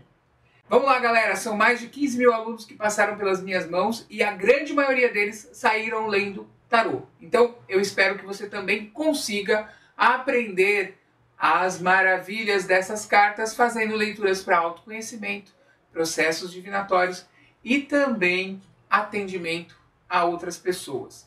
Vem comigo, se inscreve agora no programa de membros, torne-se um membro nesta categoria que está aparecendo aqui embaixo e você vai com certeza aproveitar muito essas aulas. Vem com a gente. Isto é Tarô, o novo curso dentro do canal. Isto não é podcast. Até Voltou, voltou, Ziel? Você falou foi, mas eu tô perguntando se voltou. Voltou, pô. Voltou, então vamos falar aqui com o Bruno Cassaro. Bruno, Obrigado. explica pra gente. Tô brincando. É o sósia dele, porra. Sósia Mas eu dele. posso falar se quiser. Pode? Eu sei que você pode. Todos interessados no meu curso, aí, tô brincando. Todos interessados no curso do Bruno Cassaro aí. é, como vocês já viram no vídeo, basta você se tornar membro My Love do Isso na Podcast. Já temos uma aula disponível aí para todos, para aquele, aquele aperitivo. Aí resolvemos o quê? Vamos dar um segundo aperitivo? Vamos. A gente vai dar vamos- cordinha. Vamos, vamos dando na cordinha. te vamos pegar. pescando. Vamos te pescando de ponta em ponta. Já ganhamos dois ou três participantes hoje. Quem sabe De dois em dois, mais. de três em três. Chegamos a pouco 200. O curso tá lotado. E se tiver lotado, a gente abre outra turma. Três vai abrindo, turma, abrindo. 20 turma. Na verdade, a gente quer fechar uma parceria aí com o Bruno aí pro ano que vem aí, pra ele dar outros cursos aí. O cara, mano, o cara é expert, né, Felipe, nesse assunto de Pô, tarô, é principalmente, caralho. né? Bom pra caralho. Já teve duas vezes aqui com a gente, atendeu lá na, na, na Mystic Fair. Mano, o cara, é gente boa demais. Eu tenho Muito. certeza que se você se tornar membro aí, principalmente My Love aí, não vai se arrepender. E é um curso aí, Felipe, que ele revelou o preço pra nós aqui na época, Era 1.200 reais, né? que ele, que ele vendia Era no no curso. E aí vai estar saindo pra você a R$29,99 no Membro My Love. Então, e, ah, e lembrando que quem participar do curso vai ter o grupo do WhatsApp, vai ter, pra você tirar dúvida, certo, Felipe? Vai ter um acompanhamento do Bruno aí, é, 100% aí, certo? Exatamente. E ó, a Damares falou aqui, ó. Pô, os caras são ocultos mesmo. Assinei uma parada que nem existe. Sabe, rapaz? Passei só pra assinar o canal que já acompanho faz um tempo. Vou ficar pra saber sobre quem nunca eu não conheço. E um salve do Hemisfério Norte. Vocês são foda. Obrigado, Damares. Tamo junto. Não esquece, entra no nosso grupo do WhatsApp, tá aí na descrição. Um o Você dois. que não entrou, entra aí no grupo. Um, o um tá mais movimentado. Entra no grupo do WhatsApp aí do Isso na Podcast, tá bom? Vamos continuar conversando com a, com a Ingrid aqui? Tem uma pergunta. Pode falar, Eu Bruno. tinha separado aqui. Eu, que- é, você falou sobre a, sobre a Kimbanda Congo aí um, um pouquinho, né? E eu queria saber, Ingrid, qual que é o significado, o que, que a pessoa sente quando ela se torna um, um sacerdote na Kimbanda Congo? Qual que é o... Qual que é o sentimento da pessoa ali? Se é que dá pra se expressar, né? Eu acho que quando a gente vira um sacerdote dentro de Kimbanda, principalmente da Kimbanda Congo, é, aquela pactuação se- é, te torna o seu próprio Exu em terra, Uhum. né?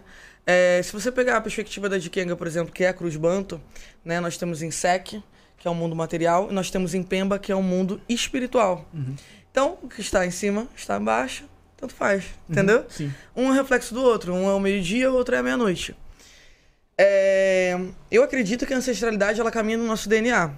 E quando a gente vira sacerdote, sacerdotisa, né? Aquela espiritualidade que já estava correndo no seu DNA se mescla com o espiritual externo. Então você sente como se a sua relação com a espiritualidade fosse extremamente mais afinada, né? Porque a ideia é que o seu Exu sendo coroado, né, você assentando ali a sua ancestralidade, você se torne Exu em terra. Você quer pegar aqueles aspectos para sua vida, né?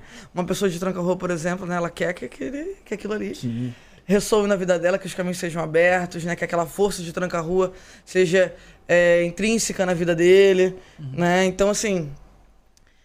E é isso que a gente busca, né? Os antigos falavam Exu pagão quando a pessoa é, só tava ali acendendo a velhinha dela na encruza. É, batizado, quando a pessoa se batizava na quimbanda, né? Fazia aquela portinha ali da primeira iniciaçãozinha e tal. E Exu coroado, quando então a pessoa se tornava sacerdote ou sacerdotisa, né? Então os antigos, eles, eles botavam as coisas mais nessa pegada e eu acho que é uma dinâmica muito interessante para você entender isso que você me perguntou. Pô, me veio uma perguntinha do nada aqui, bem cabulosinha, polêmica. Que que Cabulosa? É, Gosto. cabulosa é uma das... Gosta mesmo? Acabou, ver. pô. Então, beleza, então vamos... vamos, vamos Pegou a referência, pô, até eu peguei, pô. Eu que sou mais lerdinho. Vai se fuder, mano. Vamos lá. Jonan de Angola. Você de Angola Jonan. tem gosto pra tudo, né? Fazer o quê? Cara, assim, acho os vídeos muito engraçados, assim, mas faria, não faria? Né? Eu acho meio assim, essa, essa novela de Exu que ele criou, uma coisa meio escrota. É um, Ele tipo uma minissérie, pô. Última minissérie, É, né? falei assim, é tipo uma minissérie. Que É, tipo, criou. continua, né? Tem uns Aham. bagulho meio assim, né? Meio... Não, né? Sei lá, não gosto muito, né, mas... não- não- eu não vejo nem como ti- crítica nem nada, que tipo, cada um faz o que quer, tá ligado? Mas, na tua visão, você vê ali um pouco de Kimbanda ou aquilo ali não tem nada a ver com Kimbanda, com o que é pregado? Na- dentro da minha casa, aquilo ali, na... uh, meu Deus, não tem nada a ver. Passa longe? Passa muito longe. Passa muito longe. A única coisa que a gente tem semelhante é usar vela bicolor vermelha e preta. Pelo menos uma coisa acertou, pô. Uma coisa já tá no caminho certo. Porque de resto, Opa. irmão, foda. Jonan já teve aqui, mano. Não, eu sei, pô, abraço, pô, e não tem nem o É. que falar. Tipo, é que eu, Um abraço, Jana. como eu não sou da religião, eu não, eu não sei o que de fato, a- às vezes, alguma coisa ali é ou não é. Inclusive, Mas o que, o que não tem como negar, mano, que sucesso na internet o cara faz, mano. Inclusive, foi o primeiro podcast que ele veio. É, também. É. Também aqui. Deu uma dribladinha aí, né? Vamos admitir então que ele é um bom showman, né? Um abraço pessoal da nossa sacada aí. É bem feito os vídeos. É. O pessoal da nossa sacada que marcou com ele de trazer. Eu nem tava sabendo, porra. Não, e e- É, e eu vou quando- contar a e- real e aqui, Quando ele, vou e, contar quando, e real. quando ele teve aqui, mano, também foi Foi show de bola, show de normal. bola também, mano. Tipo, vou bate-papo tranquilão, mano. Contar a real. É, tava o pessoal da nossa sacada, tipo, mas eu Na verdade, você já chamava ele faz tempo. Eu já tinha, eu já tinha chamado ele fazia tempo. Ele falou, não, vou marcar quando for pra São Paulo. Aham. E aí, porra, me deu um negócio de madrugada. Isso já aconteceu comigo algumas vezes, mano. Me deu um negócio de madrugada, eu mandei mensagem pra ele. Eu falei, ô Jonas, vamos marcar quando? Ele falou assim, ó, pô, a gente já não tá agendado pra terça? Não é nem mais eu- programa de terça. Aí eu peguei e fiz assim, ó. Ô caralho, ele, não, tenho certeza que não sou eu que faço agenda a maioria das vezes. Falei, não, não tá. Eu falei, mas não, não falei pra ele que não tava. Eu falei, é, tamo sim. Tamo agendado sim. tá ligado? Aí ele, porra, ah, então beleza, tá, me passa o endereço. Já passei o endereço daqui. né? Falei, pô, tem que. E você fazer, faz programa aqui, pô. Faz, aí Na terça, né? É, aí eu peguei, é, aí, aí eu peguei e falei assim, ó, caralho, o que que eu vou falar agora? Eu vou fazer com a Ingrid, eu vou fazer ele chegar mais cedo, então. Aí já tava aqui na coisa, eu falei, mano, vou puxar ele pra 5, tá ligado? Aí ele virou e falou assim, ele virou e falou, ó, mano, eu vou, mas eu tô indo pra São Paulo segunda. Falei, porra, calma, calma, calma. Segunda já não, tem, não tinha programa lá aqui no estúdio. Falei, já vou puxar ele pra segunda. E aí eu fui falando com ele, já fui ajeitando tudo. Só que aí, mano, me bateu dor na consciência, porra. Aí eu falei, mano, você tá agendado onde? Ele falou, tô agendado na sacada. Foi com você que eu falei? Falei, mano, não, aqui é outro programa, tal, bibi, bobó. Você tá agendado quando? Tô agendado terça, tal horário. Eu falei, então, mano, vamos fazer segunda. Bem melhor, né? Aí ele falou, bora. Aí ele falou, Aí ele bora. falou, bora. Aí a gente fez. Foi, mas... um abraço, pessoal. Aí, meu, às vezes acontece essas coisas, é coincidência. Aconteceu, mano. Um abraço. É... Vamos continuar aqui. Mameto, Silviane Santos. Quem são as entidades que estão à frente da sua casa? Fala um pouco delas. As entidades à frente da minha casa, né? A primeira entidade mais à frente da minha casa chama Tata Mulambo. É minha pombagira maravilhosa, minha paixão da minha vida. Temos Lúcifer também e João Caveira. Acho que é, é, é isso, assim, né? É... Lúcifer aparece na minha vida desde aquele momento em que eu relatei pra vocês no início, né? Onde eu falo com aquele pai de santo, né? E tenho aquele primeiro contato com esse Exu e tudo mais. Mas até então, na minha feitura, não tinha respondendo como meu Exu, tá? Quem respondeu sempre na minha vida foi João Caveira. João Caveira é um Exu que eu acho maravilhoso, é um assim, eu, eu gosto muito do povo das almas, né? Acho que carrega um mistério, assim, uma, uma sedução de... é, Quem tem caveira sabe que é um mistério tão profundo que parece que você nunca conhece verdadeiramente aquela entidade, entendeu? Ao mesmo tempo que é, são entidades, é, o João Caveira é uma entidade que trabalha muito bem para saúde, para mim. Eu acho que eu tenho uma boa, boa mão para cura, tá? É, um, trabalha para demanda também. O João Caveira, Ah. puta que pariu, mano. Ele é embaçado.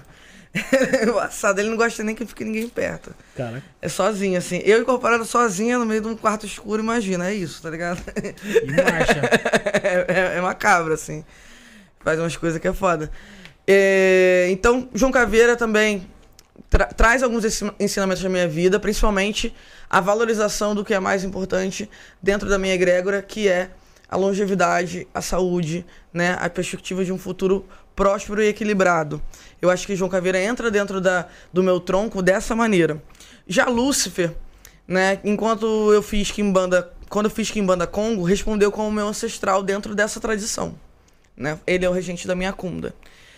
Lúcifer é um mar de sabedoria, de iluminação, de poder. É, Lúcifer me ensinou exatamente a conseguir me colocar melhor nos lugares, a entender que sabedoria, né? As pessoas aliam, ah, sabedoria, né? Ah, então vou ler um livro ali, é isso. Não, sabedoria é literalmente você ter consciência de quem você é e você conseguir alinhar isso na sua família, nos seus amigos, no seu trabalho, nas suas práticas mágicas. Então, Lúcifer para mim é o ápice do equilíbrio que um ser humano pode tocar dentro da magia. Do equilíbrio, da iluminação e da potência de é, trazer reconhecimento também, novas perspectivas, sabe? É, e eu acredito que sem conhecimento não há nada. Porque você pode, agora, mano, cair 10 milhões na sua conta. Se você surtar, você gasta tudo. Verdade. E amanhã você não tem nada. Então, acho que a sabedoria ela também entra nesse lugar do tipo, como é que eu vou manejar as coisas boas que chegam na minha vida? Como é que eu vou aceitar minhas bênçãos? Como é que eu vou aceitar minhas maldições? Porque a, a vida não é só um mar de rosa tudo feliz, né? Tem às vezes que acontece uma merda, e não é porque eu sou Kim Bandeira que eu tô imune a merdas acontecerem na minha vida, né? Acontece uma merda, eu fico pensando, porra, como é que eu vou lidar com isso? Se eu sou uma pessoa que entra em resistência e não consigo navegar como eu devo navegar, eu viro uma pessoa ressentida e chata. Entende? Eu, eu, eu, eu travo ali naquela era. Quantas pessoas vocês não têm ao longo da vida de vocês que travaram no tempo? Que botam a culpa em tudo nos outros, sabe? Tipo assim, ah, a culpa é do fulano que não me deu a oportunidade. A culpa é do ciclano que botou no meu cu.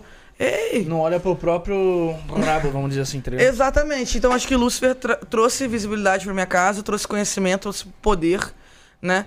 É, Lúcifer não está só como meu Exu dentro da minha casa. É isso que eu queria entrar. Vai. É, eu tenho uma ligação dentro da magia cerimonial com o Lúcifer. E, e Lúcifer trouxe pra mim extremas novas perspectivas dentro disso, né? Quando a gente fala de Lúcifer enquanto entidade que não é, né, não é, para mim não é um demônio, eu não consigo ver Lúcifer como um demônio, Tá. né? Eu vejo como algo que antecede o conceito de demônio.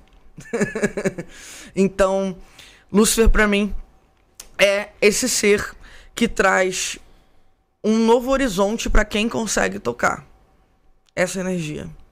Traz dinheiro para quem precisa, se a pessoa estiver disposta a entrar nessa encruzilhada. Entendeu? Então, assim, se eu estiver disposto a trocar, se eu estiver disposto a abrir meu conhecimento para outras pessoas, Lúcifer vai me trazer de volta tudo o que eu preciso e muito mais. Ele vai iluminar minha mente para eu conseguir enxergar o melhor caminho. Eu não tenho um filho que não tenha se iniciado dentro da minha egrégora, que não é quimbandeira, né? É para além da, da quimbanda da minha casa, porque eu não misturo as bolas. Aí seria mais um luciferianismo. Seria um luciferanismo mesmo, entendeu? É, Então, para além disso, quem tá dentro, né, e sabe, teve diversas mudanças. A gente tem. Cara, eu falo assim: quer olhar uma boa casa, olhe como os seus filhos estão. Né? Como é que tá o filho dessa pessoa? Estão bem, estão prosperidade, eles estão harmônicos, tem equilíbrio, tem amor, né? Então, acredito que a Cabula Mulemba, de muitas casas que eu conheço, é uma das poucas, porque não somos as a, a única casa, mas é uma das poucas onde as pessoas caminham em equilíbrio, prosperidade, abundância e felicidade, que é uma coisa muito rara hoje em dia. Ô, ô Ingrid, com relação a, a Lúcifer, eu quero entender como ele. Qual, qual que é o, a posição de fato dele na tua casa. Você falou como Exu e você falou depois da parte do luciferianismo também. A parte do luciferianismo você enxerga como uma, dei- como uma divindade. É, mais ou menos é, por aí. E a parte na parte da Kimbanda que você falou de Exu, de Exu, tem o Exu Lúcifer na tua, na tua, na tua casa? Sim, é, quando eu me iniciei em Kimbanda Congo, foi ele que pegou a minha cunda, né? Porque dentro da Kimbanda Congo, na ritualística, onde a pessoa se torna uma sacerdotisa, um sacerdote, o que acontece é que o Exu ele tem que incorporar na pessoa naquele momento. Isso tem que acontecer. Então, o Exu pega o assentamento e fala: Eu sou o dono dessa cunda, né? Eu sou o principal dentro desse Kushikama. Então, assim, se isso não acontece, não acontece iniciação. E no caso, quando eu fiz Kimbanda Congo, foi Lúcifer. O que é muito comum. Se vocês pegarem outros pais de santos, né, que provavelmente passaram por aqui, vocês vão perceber que às vezes em diversos, é, quando eles mudam de rama ou tem é, ou se colocam em outra, outro tipo de família, a ancestralidade ela pode mudar a de frente, por exemplo, né? Não significa que ela vai te abandonar dentro daquela linguagem, mas ela pode mudar quem vai ser é, à frente dessa rama. Mas hoje, eu quero entender a parte do Exu Lúcifer em relação ao seguinte. Você enxerga o Exu Lúcifer como algo relacionado diretamente a Lúcifer ou como uma máscara dada, ali um nome dado ao Exu que, que incorpora? Com certeza uma máscara dada que ressoa numa energia muito semelhante. Quando eu falo semelhante, eu não falo assim, ah, então quer dizer que a deidade tem exatamente uma linha tênue para Exu Lúcifer. Mas a gente adquire o nome que mais cabe dentro do que a gente se propõe. Entende?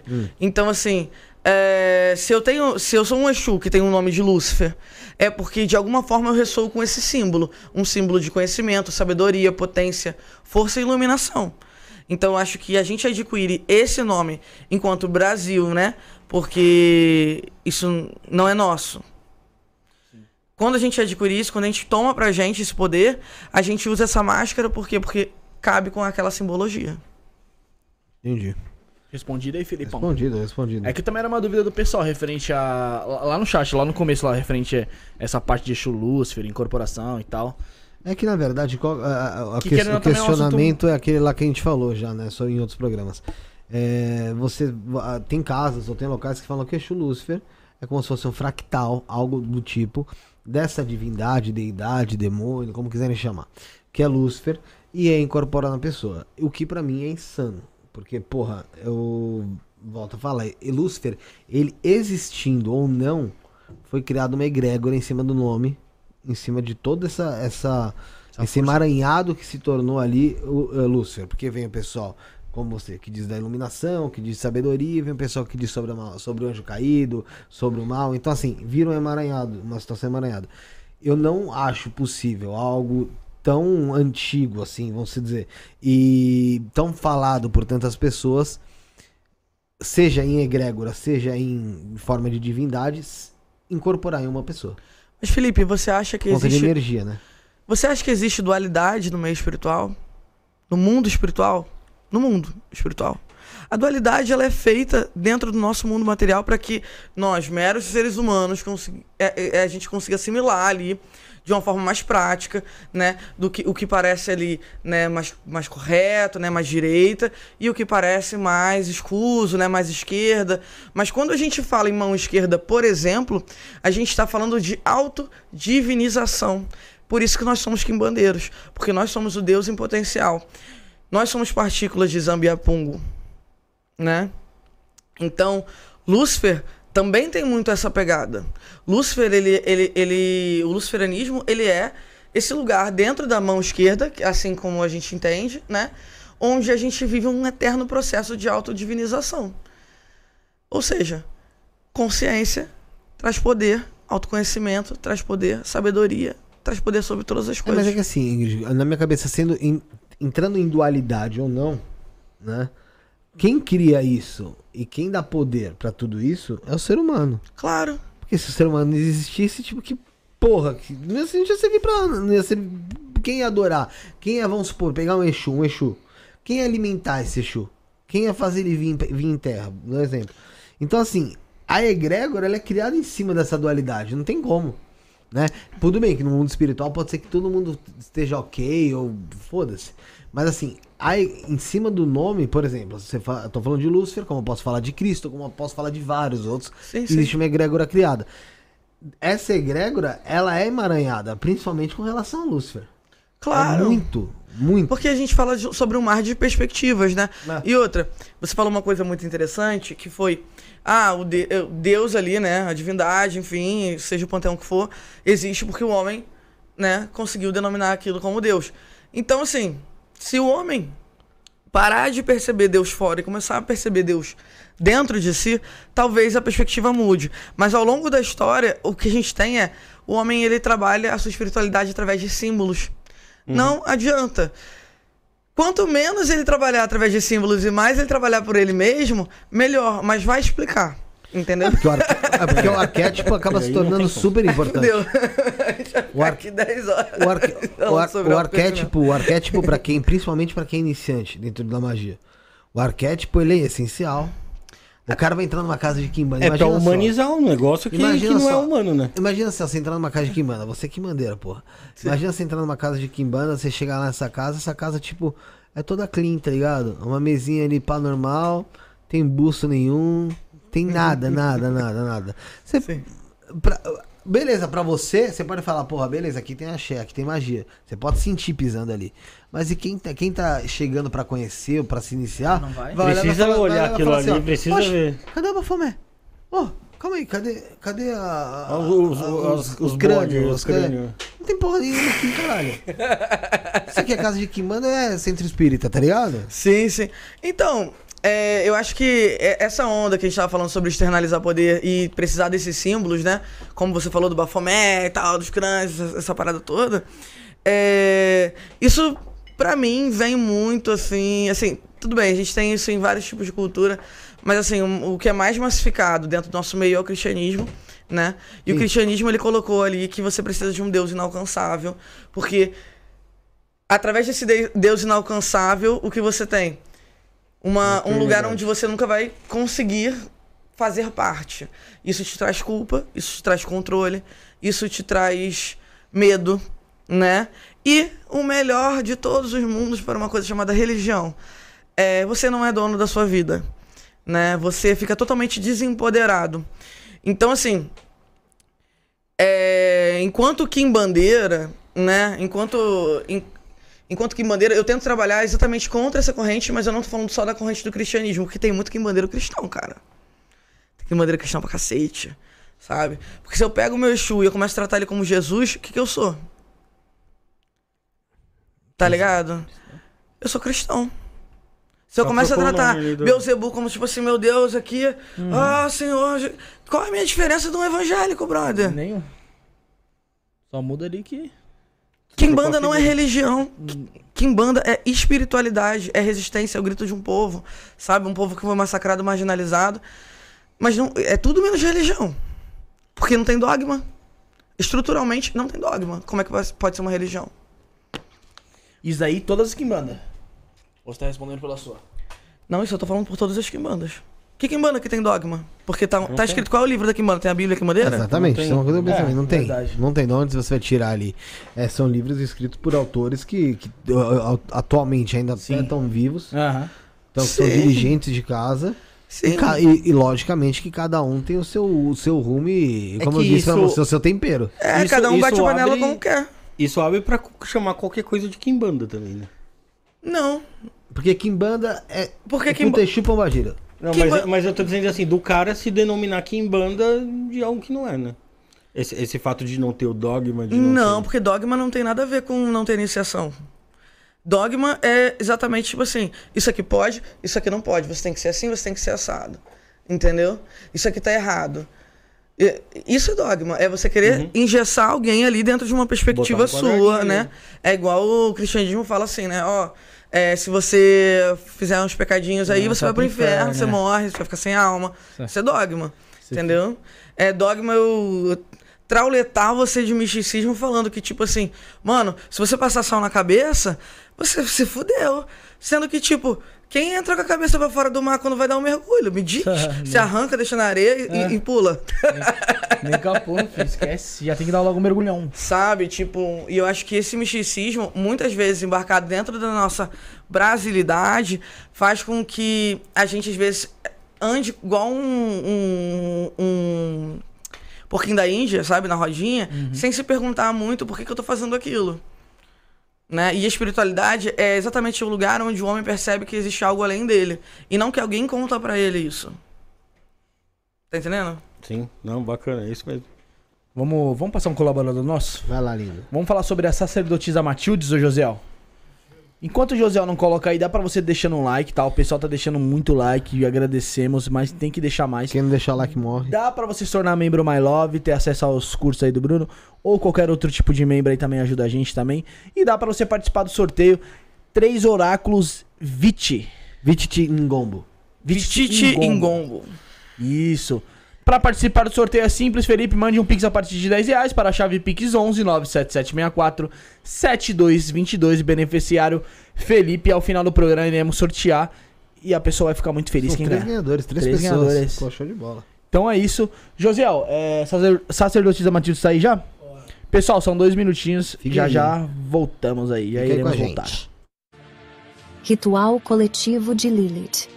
Mulheres, chegou a hora de se libertarem e se empoderarem. Venham participar do nosso ritual coletivo de Lilith. Esse ritual poderoso é exclusivo para mulheres que buscam crescimento, empoderamento, atração, destaque, poder, ascensão, cura de feridas, traumas e relações abusivas. Se você quer melhorar a sua sexualidade, sua autoestima e seu amor próprio, esse ritual é para você. Lilith é a deusa da liberdade e da sexualidade. E através desse ritual, você poderá se conectar com sua energia para encontrar a força e a coragem que precisa para se libertar e crescer. Será uma noite mágica e libertadora. Valor: 165 reais. Pagamento pelo site sacerdotisamatildes.com.br. Não perca a oportunidade de se empoderar e se libertar com a ajuda de Lilith. Participe e junte-se a nós nessa jornada de crescimento e transformação. Ágios. Lilith. Descubra o poder do oráculo da sacerdotisa Matildes e permita que ele seja a bússola do seu caminho. Comece a mudança em sua vida hoje mesmo. O jogo com o oráculo da sacerdotisa oferece uma oportunidade única de buscar respostas diretas e reveladoras. O oráculo responde sobre todas as áreas da sua vida, como qual egrégora você pertence, seus guias espirituais, sua vida amorosa, financeira e o que mais desejar saber. Conheça as opções disponíveis e adquira seu jogo pelo site sacerdotisamatildes.com.br consultas. Após efetuar o pagamento, envie o comprovante para nosso WhatsApp 11 94798 27 23, onde escolherá uma data disponível para seu jogo. Não perca mais tempo. Descubra as respostas que você tanto buscou e ilumine seu caminho. É isso aí, você viu sobre a sacerdotisa Matildes. Inclusive, já mandar um abraço pra ela de antemão, pra sacerdotisa Matildes, pro Theo Elton, né? Theo Elton, isso É, aí, pra né? mim é, chama Theo. Não Theo. sei porquê, fica na minha onde você cabeça. tirou esse nome É? Elton, sei. o nome do cara é Elton. Não sei, fica na minha cabeça. Elton. É, Elton. É o é o Theo. Bom, você viu sobre o templo da sacerdotisa Matildes? Galera, tem iniciações, pactos, rituais, tanto individuais como coletivos, oráculo também. Então vale muito a pena você entrar em contato. Ela que faz parte da egrégora aí da Mestra Vinache. eh, trabalha com Lilith também, então entre em contato aí através do site sacerdotisamatildes.com.br sacerdotisamatildes.com.br ou então através do WhatsApp 11 94798 2723 11 94798 2723 e vale a pena falar uma coisa, Bruno, Rafael, que tem aí promoção Opa! ah, merda, o que, que eu tô fazendo? Tem aí promoção rolando lá no Templo da Sacerdotisa Matilde. Promoção sempre é bom, né? É, pô, e, tem, e até o dia 23 do 12, tá, gente? Até o dia 23 do 12, Também conhecido como sábado que vem. sábado que vem. É, só sempre. passando pro pessoal aí, ó, são em rituais, tá? Rituais coletivos à distância, sem promoção válida até dia 23 do 12. Portal triplo de 300 por 150 reais. Portal coletivo do Povo Cigano firmado por três meses de 177 por 77 reais. Ritual na Força de Lúcifer de 177 por 100 reais. Ritual de Lilith de 165 por 100. E a limpeza espiritual de 180 por 100 reais. Lá no site www.sacerdotisamatildes.com.br WhatsApp 11 94798 2723 11 94798 2723. Um abraço aí pra Matilde, estamos junto. É isso aí. Eu tô esquecendo de falar alguma coisa, acho. Não, é isso mesmo. É, eu queria fazer uma pergunta pra, pra Ingrid aqui. Pô, com- você tá ô, aqui, Bruno, Bruno, antes, antes de você fazer a sua pergunta, eu, eu, queria, eu queria falar um negócio que eu queria saber se dá pra fazer um trabalho co- contra a organização criminosa chamada Enel. Não, não que- dá. Você vai ficar sem energia. Eles são Que, muito tá- bons. que, tá- que me deixou sem energia lá e eles falam que que, Twitter, é que ligaram lá. Eu, de- eu devo ter uns Rafael. 15 protocolos aqui é, de, de ligação pra Enel e não consigo ter energia em casa. Coloca o teu óculos aí, Eu mano. quero saber se, se existe algum crime que compensa pra eu resolver esse problema. Olha, antes de tudo, só pedir pro Bruno, o José, ó, pegar esse pedacinho de corte, põe no Twitter, marca o Rafael Alves de Lima, e a pessoa vai resolver, tá? O teu problema. Por favor. Seis Não, mil agora o senhas. pessoal vai. Agora o pessoal. Depois você desabafou aqui, Rafael. É, Agora o pessoal vai ligar a sua energia. Aí vai ligar a energia, é, sabe onde vai, vão vai, ligar vai. ela, viu? É. É, deixa eu fazer uma pergunta pra Ingrid aqui. Bando de É. vagabundos. Posso, posso prosseguir, Pode, Rafael? Pode. Ingrid, pra você, como que. Como que é ser sacerdotisa nesse meio da Kimbanda? Co- Como que é pra mulher é, no meio da Kimbanda? Porque acho que, tipo assim, de 10 pessoas que a gente conhece, a maioria é homem, tá ligado? Isso é um problema, né? Isso é um problema. Ainda bem que você perguntou. Vamos lá. Gente, a Kimbanda é um lugar onde atualmente nós temos muitas tatas, algumas sacerdotisas, inclusive, recomendo muito ah, a minha filha e grande amiga Mameto Vanessa, Vanessa Alonso, eh, a Mama Inferno também, do Templo Sete Infernos. Eu tô conversando com ela. É, ó, vamos que vamos, ó. Elas são boas, pessoas de caráter, pessoas bacanas. É, e eu tenho algumas filhas aí que também estão no, no game, né? Mas vamos lá. O papel da mulher enquanto sacerdotisa, ele acaba sendo um papel muito difícil, porque quando a gente fala que a gente está num ambiente extremamente massificado por homens, né? Homens brancos, um lugar onde era para ser tipo mega inclusivo, né? Mega tipo assim marginalizado e tal. A gente vê que é um lugar muito elitizado, é um lugar que só é inclusivo dentro do seu discurso, né? Mas na hora que você entra num templo, é, a mulher tá lá limpando o banheiro, né? A mulher tá lá limpando o guidar, mas ela não tá fazendo feitiço, ela não tá nem segurando um bicho, ela não tá matando uma cabra, ela não tá fazendo nada, né? Então, é muito difícil você crescer e você ter coragem pra você enfrentar um meio tão massacrante que é, e é esse lugar solitário da mulher na Kimbanda. Uma outra coisa muito difícil também é porque muitos homens também abusam desse poder pra conseguir é, abusar sexualmente de outras mulheres, Nossa, entendeu? Saída de monte, pô. Isso é muita coisa. Ou de vulgarizar a questão da pombagira. Muita gente fala assim, puta, o que é pombagira pra você, né? O que que... O que, que, o que que é esse símbolo da mulher livre, né? Pra mim, a pombagira é uma mulher indomada, né? Se a gente tá falando de um lugar que é amoral, a gente entende que mães solo poderiam ser putas nessa época, É né? verdade. Mulheres divorciadas poderiam ser. Então, essa característica onde a Pombagira é uma fucking drag queen, né? No meio de um- uma tradição, assim, e onde, tipo, o lugar da mulher tá ligado a um batom, uma saia, um brinco, isso não existe. Porque então eu não seria mulher, porque eu não sou essa mulher feminina. E eu tenho várias outras amigas que não, não são assim. Às vezes eu sou, sim, se eu quiser.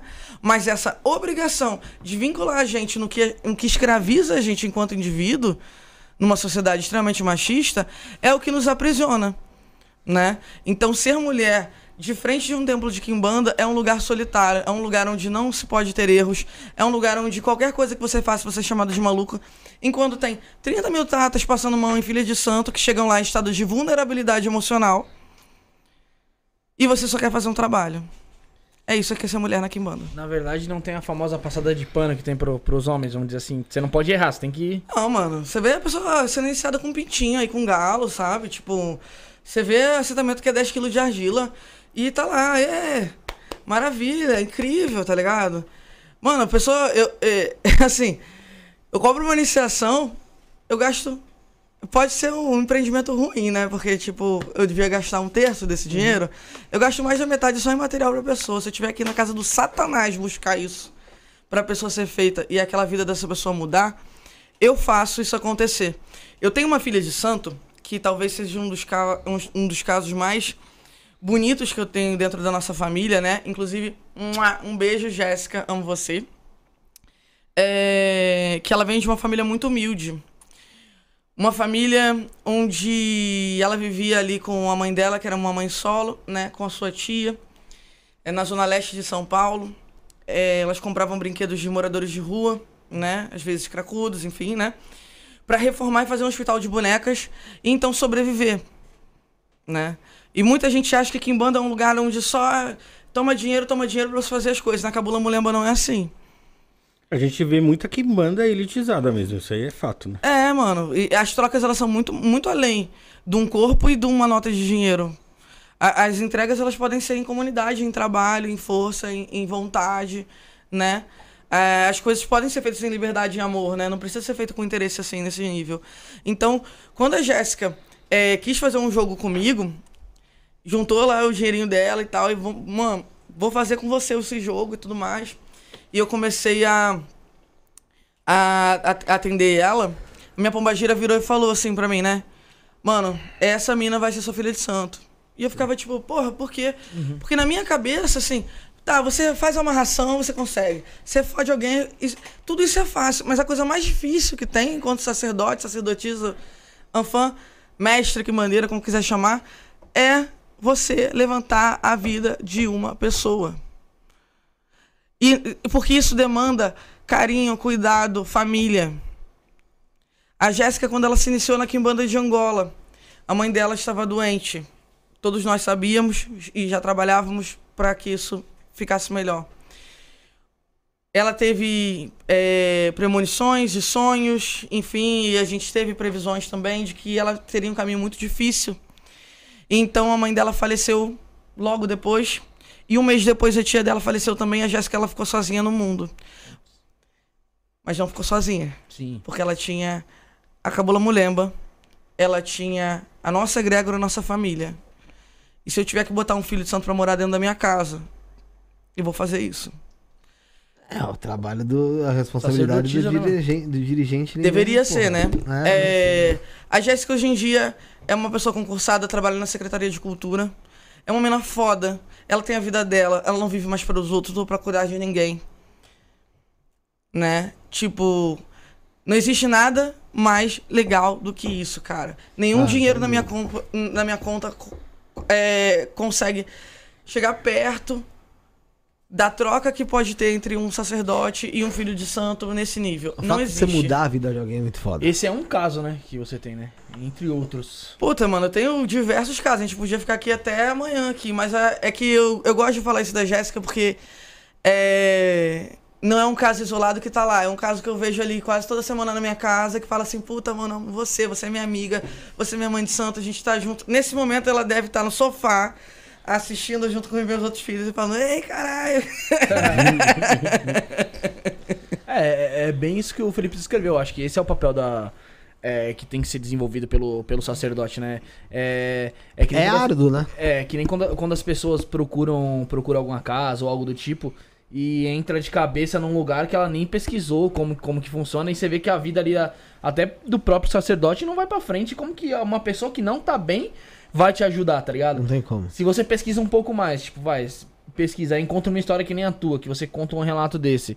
Pô, encontra outro relato. Pô, já nota que você trata a parada de uma forma mais séria, tá ligado? É porque muita gente confunde dar certo com vida financeira. Vida Uhum. financeira é boa? É, a minha, eu não posso reclamar, gente. Sim. Mas assim, é... a prosperidade ela é muito mais do que isso. A abundância ela tá em todos os âmbitos da sua vida. O que adianta a pessoa estar andando lá de Porsche, de Audi, de Mercedes, da puta que pariu de asa, e a pessoa não ter um casamento feliz. Uhum. A pessoa não, não, não é feliz, mano. A Funciona feliz com ela mesmo, vamos dizer assim. É, quando você. Tipo assim, a coisa mais tranquila, porra. Eu assim, falo merda pra caralho, não sou pessoa perfeita, vou errar muitas vezes ainda na minha vida, e é isso. Mas eu deito a cabeça no meu travesseiro e eu tô suave, É a melhor coisa tá ligado? Eu tô suave. Essa é a famosa deitar de consciência tranquila, tá ligado? Fala, fala, fala. Eu ia perguntar, Ingrid, se você acha que a Kimbanda ela tem uma função social, apesar de ela não pregar a caridade, como a gente vê na Umbanda. Claro. Estimular o pensamento individual. Eu acho que a Kimbanda, a gente poderia falar que Kimbanda é a espiritualidade de gente grande. Porque como a gente não tem dogmas, a gente não tem um livro pra falar, olha, mano, você vai por aqui, vai por ali, a gente tem que aprender a manusear essa terra com fogo, em que a gente mexe na Kimbanda, né? Porque um bom Kimbanda, ele tá ali mexendo com fogo, mas ele não se queima. Ele demanda, mas o, bagulho não vem pra ele. Ele sabe ter os seus subterfúgios, né? Ele sabe dançar ali na fogueira sem se queimar. Então, é, eu, eu acredito que a função social na Kimbanda é tipo assim, justamente, e aí, você vai criar sua própria moral? Quem é Exu? Exu é sua sombra.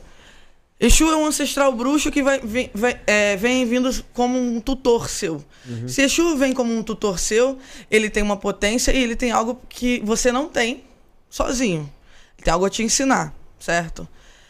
No momento onde eu trato meu Exu como um gênio da lâmpada mágica e eu esqueço a função que ele tem dentro da minha vida, eu viro escravo dos meus desejos, escravo do meu Exu e cliente do meu Exu, caralho. Qual é a minha diferença para um cliente de amarração? Sim, você, você tá preso a praticamente. Mano, tem que fazer tudo, tudo bonitinho, senão você. Dança. Exato, mas e se, se, você, se você falar pra mim, tipo, puta, Ingrid, mas quem você é sem seus Exus? Por mais que eu ame meus Exus, eles sejam tudo na minha vida à frente de qualquer outra parada, eu ainda vou continuar sendo Ingrid. Eu ainda vou continuar tendo poder. Eu ainda vou continuar fazendo as coisas. Isso vem de um lado do tipo assim, mano, Mas e não a existe magia? nada mais poderoso do que uma mulher que já perdeu tudo. Mas eu vou e te a falar. magia, Você o não- feitiço, você vai continuar fazendo mesmo sem o Exu? Sim, eu sou capaz de fazer isso. Você crê assim que Eu não vou fazer Kimbanda, mas eu vou fazer um feitiço. Você não tá Entendi. jogando. É que também você, você não tá jogando toda a responsabilidade de você pra cima do Exu, vamos dizer Exatamente. assim. Senão fica muito mais fácil. Toda a minha chute que eu tomo hoje em dia é por conta do Exu. O, o próprio nome diabo Não vem de diablos, que fala opositor, né? Se a gente entende que o opositor é o diabo, o diabo é sempre o outro, é ele que, é ele que te desafia na encruzilhada, é ele que tá ali fazendo com que você, de alguma forma, pense, caralho. Então isso não é ruim, pensar não é ruim, cara. E a Kimbanda, a função da Kimbanda é tipo assim, puta, tô olhando aqui esse lugar em volta. Tá fazendo sentido pra mim? Preciso criar minha própria moralidade. É como você crescer. Você cresce ali, tem teu pai e tua mãe, igual tu falou. Teu pai e tua mãe falando, isso aqui vai dar merda, isso aqui vai dar certo. Quando você cresce, você vê que muita coisa que eles falavam era exagero e outras eles estavam até minimizando pra gente não sofrer. Isso faz parte de crescer. Então, é. Ser quimbandeira é isso, é levar as marteladas e se tornar um ferro inquebrantável capaz de rasgar o mundo se for necessário. Kim, Kim Bandeiro é indestrutível? Não, ninguém é. Que tem muita gente que vem aqui e fala, mano, eu sou foda, ninguém me destrói. Você faz uma magia pra mim, eu faço uma mais forte e é uma guerra sem fim. Existe a guerra sem fim mesmo. né? A guerra sem fim existe. Então, mas é, é- é mais uma vez, né? A gente volta nesse lugar do tipo assim, puta, Até ter um fim. quem é a guerra, né? a e morte. que eu acho que essas pessoas elas têm muita autoestima, uma autoestima que eu não tenho. Porque eu não acordo pensando, ai, será que o fulano está botando no meu cu? Meu Deus! Sabe? Tipo assim, mano. Tipo, eu acordo tá- pensando, preciso escovar o dente, pagar meu boleto, meu, ritual pra fazer, Aham. jogo pra acontecer, minha agenda, sabe? Então me preocupa um pouco esse estado meio esquizoide, né?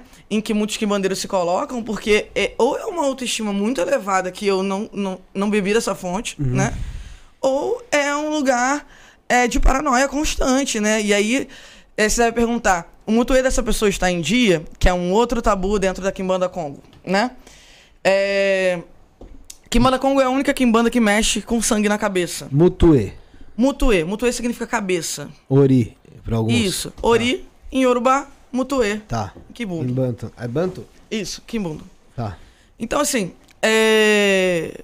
diferente das outras tradições de Kimbanda, a Kimbanda Congo ela é a única que joga o sangue na cabeça, mengo, egé, enfim, como quiser chamar, né?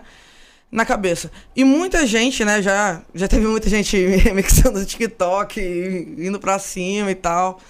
E falando que, puta, como é que Exu vai comer na cabeça de alguém e tal. Não existe nada mais ignorante do que isso. Porque a gente não tá alimentando Exu na cabeça de ninguém. Isso não atrapalha nenhuma outra tradição, até porque é, se uma tradição confundisse com outra, a gente não teria aqui em bandeira o babalaô, né? E a gente tem. Ahn, Enfim. Então, o que a gente alimenta quando a gente faz a emulação animal na cabeça é o próprio Mutuê enquanto divindade pro nosso corpo. Porque se a sua cabeça não tá bem, o que, que vai estar bem na sua vida? Porra nenhuma. Porra Esquece. nenhuma, nenhuma, nenhuma. E aí tem gente que se estressa com a gente por isso também. Fala, ah, puta que pariu, não sei o que, mas. Mano, tá todo mundo bem feliz lá em casa, tá ligado? É, é, é, é, que é, é que é foda, porque e assim, dormindo na paz do Senhor. não é nem, não é nem express, é expressão opinião, mas eu volto a falar é aquela coisa, porra, se tá dando certo na tua casa, Segue. segue. Por que, que eu, não vou me meter na tua casa, não, porra? Eu, eu tenho uma história de Mutuê, um cara que veio da Amazônia, mano. Ele veio lá de Manaus, assim, do cu de Manaus, assim. E já fazia muito tempo que ele ia em vários. é, que ele ia em vários pais de santo por lá e tal. Umbanda, candomblé, pá, ia Rodava fazer. tudo. Rodava tudo. E o cara estava há dois anos dormindo sentado. Caraca. Ele tava tão pembado, ele tava tão pembado, que ele, tipo assim, ele não conseguia mais. Ele tinha, tava na depressão profunda. Porra. Nada tava dando certo. A mulher dele falou assim: Você é a nossa última chance, a gente vai pegar um avião, a gente vai pra São Paulo. Então, esse cara foi até minha casa, né? E a gente foi tratar dele fazendo um mutuê, um ritual de mutuê. Quando a gente fez esse ritual de mutuê, né? A mulher dele, antes da gente entrar pra Cabula, né? Entrar no templo, ela virou e falou assim: Por favor, salva meu marido, salva minha família, salva meu casamento. Eu falei: Too much pressure. Puta que resposta, tá ligado? Fodeu. Ok, vamos tentar, Vamos vamos, por lá. partes. Vamos por parte, né? Você tentar salvar ele, depois a gente pensa no casar. Exato, é isso. Não, porque assim, imagina, a pessoa já não tinha mais Pô, é vida, né? Não, tô ligado. Não perspectiva de nada. né? Nada, é, nada acontecia, feijoada, bananada e é isso. e aí, a gente fez um mutuê nele, né? Na época, é, eu e a Mametu na Sumanatula e fizemos, cortamos, fizemos as coisas direitinho. Mano, o cara que chegou assim, lá em casa, ele saiu sorrindo. E sim, devolveu o marido dela. Hoje em dia, o cara trabalha normal, não tem mais essa depressão toda. Tem depressão crônica, e isso, tipo assim, ah, tem depressão crônica, vou fazer um mutuê, vou melhorar, nunca mais vou tomar remédio. Não, você vai tomar, mano. Mas assim, tu não vai ficar nessa bosta que você tava, não. Então, assim, tem, ele tinha o cuidado dele que ele já tinha antes, com psiquiatra, com psicólogo, mas ele dorme com a esposa dele agora, na cama, na paz, e é feliz. É, até importante cara- você fazer essa, essa, essa objeção que não é porque ele tratou ali que ou não tem que procurar uma ajuda nem nada. Não, claro que não, até porque a gente não é onipotente. Aham. É isso aí dá um B.O. Pode falar, Rafael. E o, o cara, quando, quando ele faz esse tipo de trabalho lá, ele tem que. ele tem que. Ele tem que se iniciar, ele tem que manter ali o culto na, na, na Kimbanda? Não. ou- Tipo um rito só ali? fez aquele. Ele pode só fazer um mutuê só, tipo, chegar lá e falar, ah, Ingrid. ah, primeiro eu sempre aconselho assim, passa num jogo. Às vezes a pessoa já chega assim, tipo, quer fazer mutuê. Foda-se, quero fazer mutuê. Falo, calma, vamos dar uma olhada no jogo, ver se você precisa fazer isso. Caso seja indicado, vamos tirar a lista de bichos, medicinas necessárias para realizar esse ritual. Você vai fazer e vai pra sua casinha dormir e descansar. Entendeu? É, o vínculo ele só existe quando a pessoa se inicia, quando a pessoa, enfim, faz seus assentamentos, seus pactos, né? Enquanto isso, é só um cliente que a gente está tratando. É, principalmente, pode parecer estranho para muitas pessoas, por quê? Porque aqui em banda, por mais que seja é, um- uma forma de se falar curador, né? É, a gente não fala mais de cura, a gente só fala de demanda. É verdade. É porque a, de- a demanda ela acaba sendo aquela história do, do filme, né? Tipo, é difícil fazer um filme onde não tem um vilão, tá ligado? Porque o vilão às vezes dá o sabor pra parada, mano. É o Claro! vilão que dá o sabor pra parada. Um filme só de mocinho não faz sucesso, porra. Não faz sucesso. Nossa mentalidade não vai. Ah, não sei. Eu acho que devagar ao longe a Ah, gente chega lá. Devagar ao longe a gente chega lá. E olha a situação que a gente tá chegando. Já, tá- já passou do tempo que a gente tinha pra proteger pra chegar lá. Ebulição global, né? É, a gente vai se fuder, porra. A gente vai se fuder. Felipe. Oi. Tem, é, do- o Marcos aqui, ó. Marcos aí falou assim: a convidada é super jovem, super nova, é, mas tem uma puta experiência espiritual de vida, incrível, tô impressionado com ela. A Ingrid no começo, acho que ele- se ele não, se ele não tava aqui no começo, falou, né? Que foi iniciada na Kimbanda com 13 anos, tá? 17. É, 17. Então, mano, não tem nem o que falar, então. E, ô Ingrid, qual E tem, que. tem qual mais uma que pessoa que tá na live aí que eu acho que a gente deve conhecer, que é a Jéssica Inácio da Costa aqui. É a Jéssica. É a Jéssica. Aqui, ah, que você comentou, né? E tem o Edson, Edson Drovandi aí, tamo, tamo junto. Quem? O Edson dos mistérios, tamo Ah, junto. o- Ah, o Edson é mesmo, ele mandou um abraço aí, eu respondi aí. Obrigado a todo mundo também elogiando aí. Obrigado, obrigado. Esquece. É, Todo mundo elogiando, eu acho que você pegou um Eu falei, pesado. obrigado a todo mundo que tá me elogiando. Se você tem cera no limpa, você, você, você caia fora do podcast. Ô Ingrid, deixa eu fazer uma pergunta séria aqui pra você aqui. 17 anos de experiência na Kimbanda. E qual que foi o maior aprendizado que você, tira na- que você tirou da Kimbanda que você leva até hoje pra tua vida? Eu acho que o maior aprendizado que eu tiro da Kimbanda, sem sombra de dúvidas, foi ter é, parado de depender de outras pessoas, sabe? Quando a gente vê culto de divindade, por exemplo, que é algo que eu nunca me adaptei, embora eu seja iniciado no culto tradicional, né?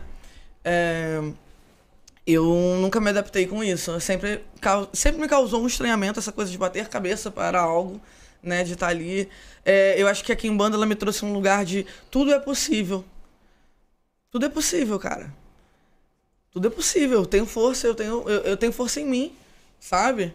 Então, dentro dessa perspectiva, não é nada mais precioso que a Kimbanda possa ser me trazido do que acreditar em mim mesmo. Legal. É aquilo que você falou sobre empoderar, né? Exatamente. É porque a, a- a gente, porra, a gente é muito condicionado a duvidar da gente, pô. E às vezes isso vira. Isso se torna patologia, cara. É o elefantinho que cresce com a cordinha amarrada no pé lá e... É, Exato. vira patologia, vira patologia. É isso, é, é o equilíbrio entre ah, acredita em mim, sei da minha força, é isso aí, mas eu não sou onipotente. Sempre vai ter alguém melhor do que a gente. Sempre vai ter alguém que vai saber alguma outra parada. Por isso que esse lugar do, da negação, do tipo, não existe, isso aqui não é possível, não sei o quê. Isso é um lugar que não me cabe. Enquanto indivíduo. É, é, quem, tipo, quem é eu pra falar que algo é errado? Quem sou eu, aliás, né? Pra falar que algo é errado ou algo não é certo, tá ligado? Ou que não existe, Ou, é, ou que não existe mesmo, na verdade. né? Tipo, É, é muito, muito ego da minha parte falar pra você, ah, não Porque- existe isso que você com faz, tá ligado? certeza, com certeza. Porque sabe o que é, o que é foda? É você pensar o seguinte. É meio cristão, né? Também, né? É é você pensar o seguinte. é, se você for chamado pra falar sobre três horas sobre um assunto, qual assunto que você consegue manjar sobre três horas? Três horas? É, mas duas horas, vai, duas Mas não sair do assunto? horas. É. Porra, é foda, cara. Futebol. Você- Porra, futebol você tem papo, pô. Então, assim, a gente acaba às vezes duvidando e se, se conflitando em relação a isso pra caralho. Tá ligado? Tipo, porra, pra- no, no que, que de fato eu sou bom? No que de, o que de fato, porra, eu, eu- eu tenho Dormir, que fazer, eu porra. sei fazer. Dormir. Ah, você não vai falar sobre dormir? É uma boa também, né? Vai falar sobre projeção astral, caralho. aí, aí dá pra falar. Fazer uma live três horas eu dormindo, tá ligado? Essa é uma experiência. É, eu tô grupaz. Tá 10 mil negros vendo o cara dormir. É É foda. pra ver se ele peida. Imagina, aquele cara não tem cara de quem peida. Tem cara de quem, porra, solta um míssil pelo cu. Que é isso, o... A Cláudia Barreto falou aqui, ó, peça pra falar com ela ah, como ela concilia com o Ifá cubano. Você é iniciado em Ifá cubano? Não, eu sou iniciada em Ifá nigeriano. Nigeriano. né? É, Primeiro que eu vejo o IFA de uma forma menos coaching do sucesso e mais como um lugar um pouco mais aborígene, entendeu? Um pouco mais livre. Eu vejo é, IFA como uma medicina que eu precisei um tempo e que eu honro por ter feito essa iniciação, entendeu?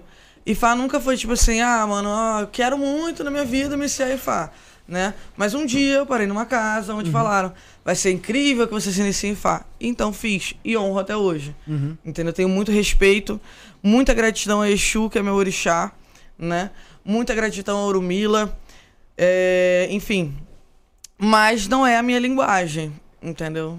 Não é, nunca será, não tem como. É uma experiência ali que você. É uma experiência, eu sou iniciada em algumas tradições. Eu sou iniciada em voodoo haitiano, eu sou iniciada em Palo Mayombe, eu sou iniciada é, em três tipos de quimbanda, enfim, algumas coisas aí. Bruxaria tradicional, por exemplo, né? É, jamaicana, óbvia. Então, assim, te- tem ali magia cerimonial também. Se você for falando, vai, ficar- vai ficar meio estranho, mas, tipo, é, são diversas linguagens da qual eu fico ali passeando aprendendo entender. ali, né? Acho que é uma forma de entender o mundo, né? Sim. Porque se você toca essa espiritualidade, chega uma hora que você fala assim. eh, Começa a aparecer várias interrogaçõezinhas, Uhum. né? Por que disso? Por que daquilo? Você vira tipo aquela criança de seis anos, por que que isso é azul? Sim, sim. Né? E eu acho que essas, essa diversificação de linguagens traz esse lugar de. Ah, isso aqui não tinha nessa tradição de resposta pra mim. Mas isso aqui tem na outra. E por aí vai. Então você É vai pe- tecendo é- é- uma teia. É meio que, que cada Entendeu? perspectiva você observa um ponto ali do, do, do, Exato. mesmo, do mesmo objeto ali. Você Né? vai mo- meio que montando um quebra-cabeça, pode dizer Claro, assim. a gente não precisa ser uma coisa só. Ser uma coisa só é chato, né? Imagina. Imagina se o seu primeiro emprego fosse o seu último emprego até o final A da vida vida. toda. Você tá Caralho, mano. Ah, não, mas só pode ser isso. Oh, Você aí. vai todo dia olhar pra mesmo lugar, as coisas não vão mudar, pra mesma pessoa. e- Exatamente. Cara, já enlouquece a pessoa, tá maluco? Imagina, mesma namorada pra sempre, mesmo emprego pra sempre, mesmo tudo pra sempre. Cara, que horror. Mas em, em algum momento é, de- desses outros pontos de vista que você teve, algo conflitou, Ingrid? De maneira alguma. Porque eu nunca me meteria, por exemplo, num lugar onde me tolisse de algo. Entendeu? É, porque essa é a minha premissa pra qualquer tradição. Então tirou minha liberdade. Já tô. A, a liberdade sai pela porta, eu saio pela janela, entendeu? É meio que. Ô, ô, ô, Rafael, vamos falar sobre mais um colaborador nosso aqui? Vamos. José, ó, prepara o baralhos aí, tá? É. É quantos minutos o baralho, José? Acho que é um minuto, né? Mas enquanto isso. Isso, Rafael, pega o baralho pra mim. Enquanto isso, é, eu vou pedir que o Rafael separe a pergunta do Oliver, tá? Pra quando a gente voltar ele ler no chat aí, tá bom, Rafael? Beleza. É, o pessoal que tá com. Ele não tá aqui, mas eu vou falar. O Donaciano, Donaciano falou assim, ó. O microfone do Felipe é o mais baixo de todos. Não é que o microfone do Felipe é o mais baixo. É que o Felipe tem pulga na cadeira ou ele deve ter algum tipo de problema. Que ele fala assim, ó. O José já falou 500 vezes pra ele, para de falar de lado. Aí a voz dele sai mais baixo. Tô errado, José? Nosso técnico de áudio aqui, então. Quando o Felipe voltar aqui, a gente conversa com ele aqui, dá uma, dá uma chamada nele. É, agradecer também ao Goret, que se tornou membro aí do canal, tá? Vamos lá, pessoal, vamos se tornando membro aí. Quem é membro My Love tem a participação lá no curso do Bruno Cassaro, que vai sair, acho segunda-feira, né, Josi? Segunda aula? Segunda-feira vai sair a segunda aula aí ao vivo pra todos, tá? A partir da terceira, só pra quem é membro My Love, que vai poder ter acesso lá e participar do grupo do WhatsApp, de todo de todo o Paranauê aí com o Bruno Cassaro. Lembrando também que tá rolando três sorteios aí do Oráculo Vititi Engombo. em Gombo. Para participar é simples, basta você fazer um Pix de, a partir de 10 reais na chave Pix 11977647222. Beneficiário Felipe Torres. Automaticamente você já vai estar participando. Precisa mandar o comprovante? Não, só se você ganhar, mano, tá ligado? Então serão três sorteados aí. Lembrando, pessoal, também que não ganhar e que quiser conhecer o trabalho da gente, quiser é, fazer o oráculo com ela, só entrar no Instagram que tá aqui na nossa descrição. Só pra mim não falar aqui errado. Cabula Mulemba, arroba Cabula Mulemba, que você vai achar lá, certo? É, tá o baralho aí, José? Então, então pode, pode rolar o baralho aí, José. Apresentamos a você um universo mágico e poderoso, os mistérios de Madame Lenormand. Em uma época em que o esoterismo era dominado por homens, ela se destacou por suas previsões precisas e sua habilidade ímpar na leitura de cartas. Com 36 cartas plastificadas e efeito pintura a óleo, cada uma representando o poder feminino, os mistérios de Madame Lenormand é uma verdadeira celebração da sabedoria e beleza das mulheres. O design moderno e amplo de cada carta é uma obra de arte que captura a essência e a força de cada mulher representada. Não perca a oportunidade de se conectar com a sua espiritualidade e descobrir os mistérios que Madame Lenormand tem a É isso aí, vocês viram sobre os mistérios de Madame Lenormand. Esse aqui, ó, que tá na minha mão, que passou na tela, tá passando aí com. aqui em cima aqui que o José tá colocando. E eu te garanto, mano, você viu no vídeo, você já achou bonito? Cara, quando você pegar na mão, você vai se apaixonar, certo, Rafinha? Oh, é lindaço. Lindo demais. Deck completo com 36 cartas 100% plastificadas, laminadas e invernizadas. Qualidade internacional, Rafael, feito 100% no Brasil. Um baralho cigano especial para as mulheres, Rafael. Ilustrações modernas com efeito de pintura a óleo e sem bordas, ó. Incrível, mano. Incrível, incrível mesmo. É, novamente, reforçando que é um baralho, baralho, aí, baralho Lenormand cigano feito para homenagear as mulheres. E a cada carta é, tem uma mulher homenageando, o, homenageando a força e poder das mulheres, tá bom? Lembrando que ainda tá rolando os 10% de desconto lá, Felipe, em alguns produtos do site. Bruno, na verdade, acontece? Esse desconto nem é mais preciso, porque os preços abaixaram. Então, ah, então um cupomzinho saiu de, saiu de, saiu de base.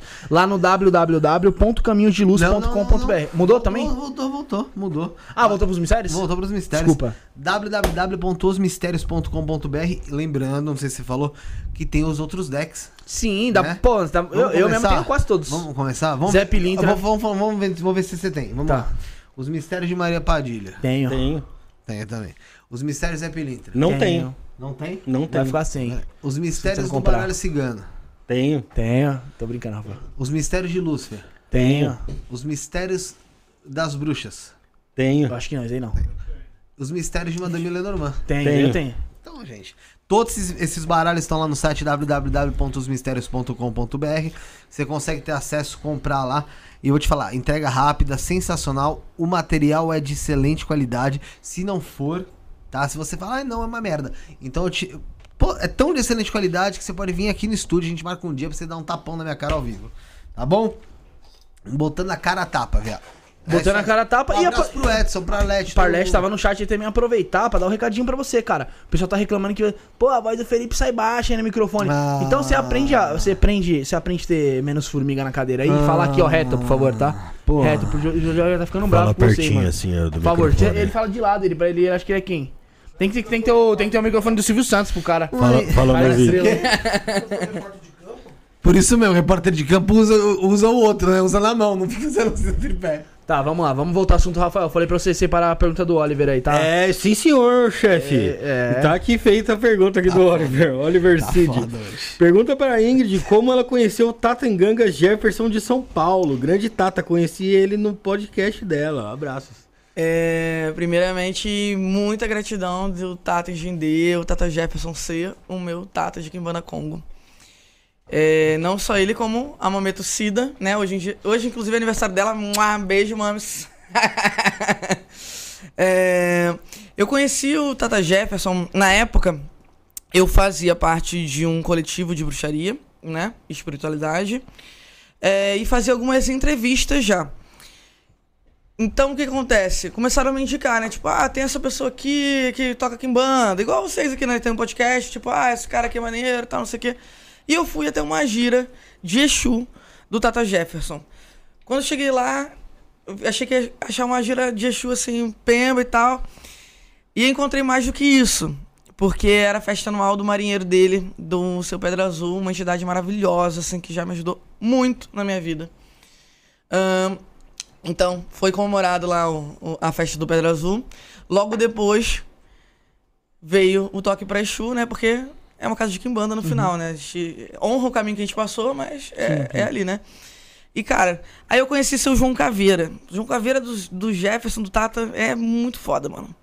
Maluco, assim, é, é, é diferenciado. É um bagulho. Não é que manda do.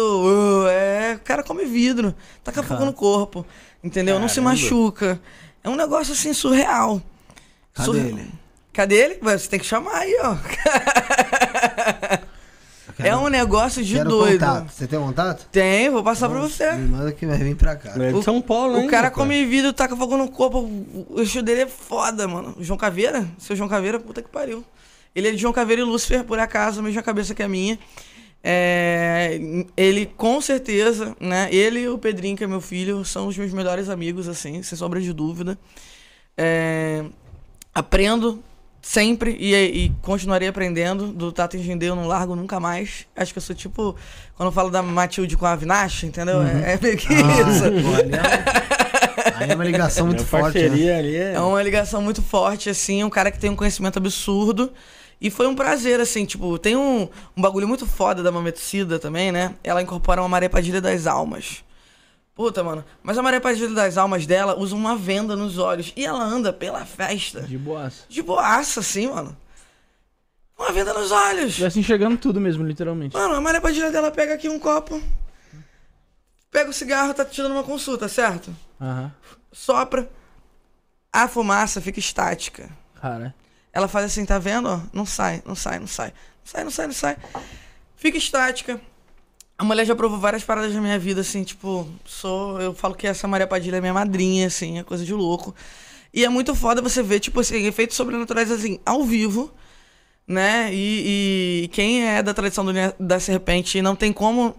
Você chega numa gira de Exu do Jefferson, não tem como você não querer se iniciar em Kimbanda Congo. Você fala assim, que porra é essa que tá acontecendo, mano? Entendeu? É Exu no seu lugar mais visceral possível e sem sem guerre sabe? Sem, sem folclore, é o que é, gente coberta de sangue, entendeu? É, é Exu comendo vidro, tacando fogo, é, é- é- é- são manifestações palpáveis ali, não só dessas manifestações que a gente fala, mas na vida das pessoas, né? Já vi o Jefferson curar é, uma pessoa com câncer terminal, no pâncreas, né? Sabe quem não se curou de um câncer no pâncreas? Steve Jobs.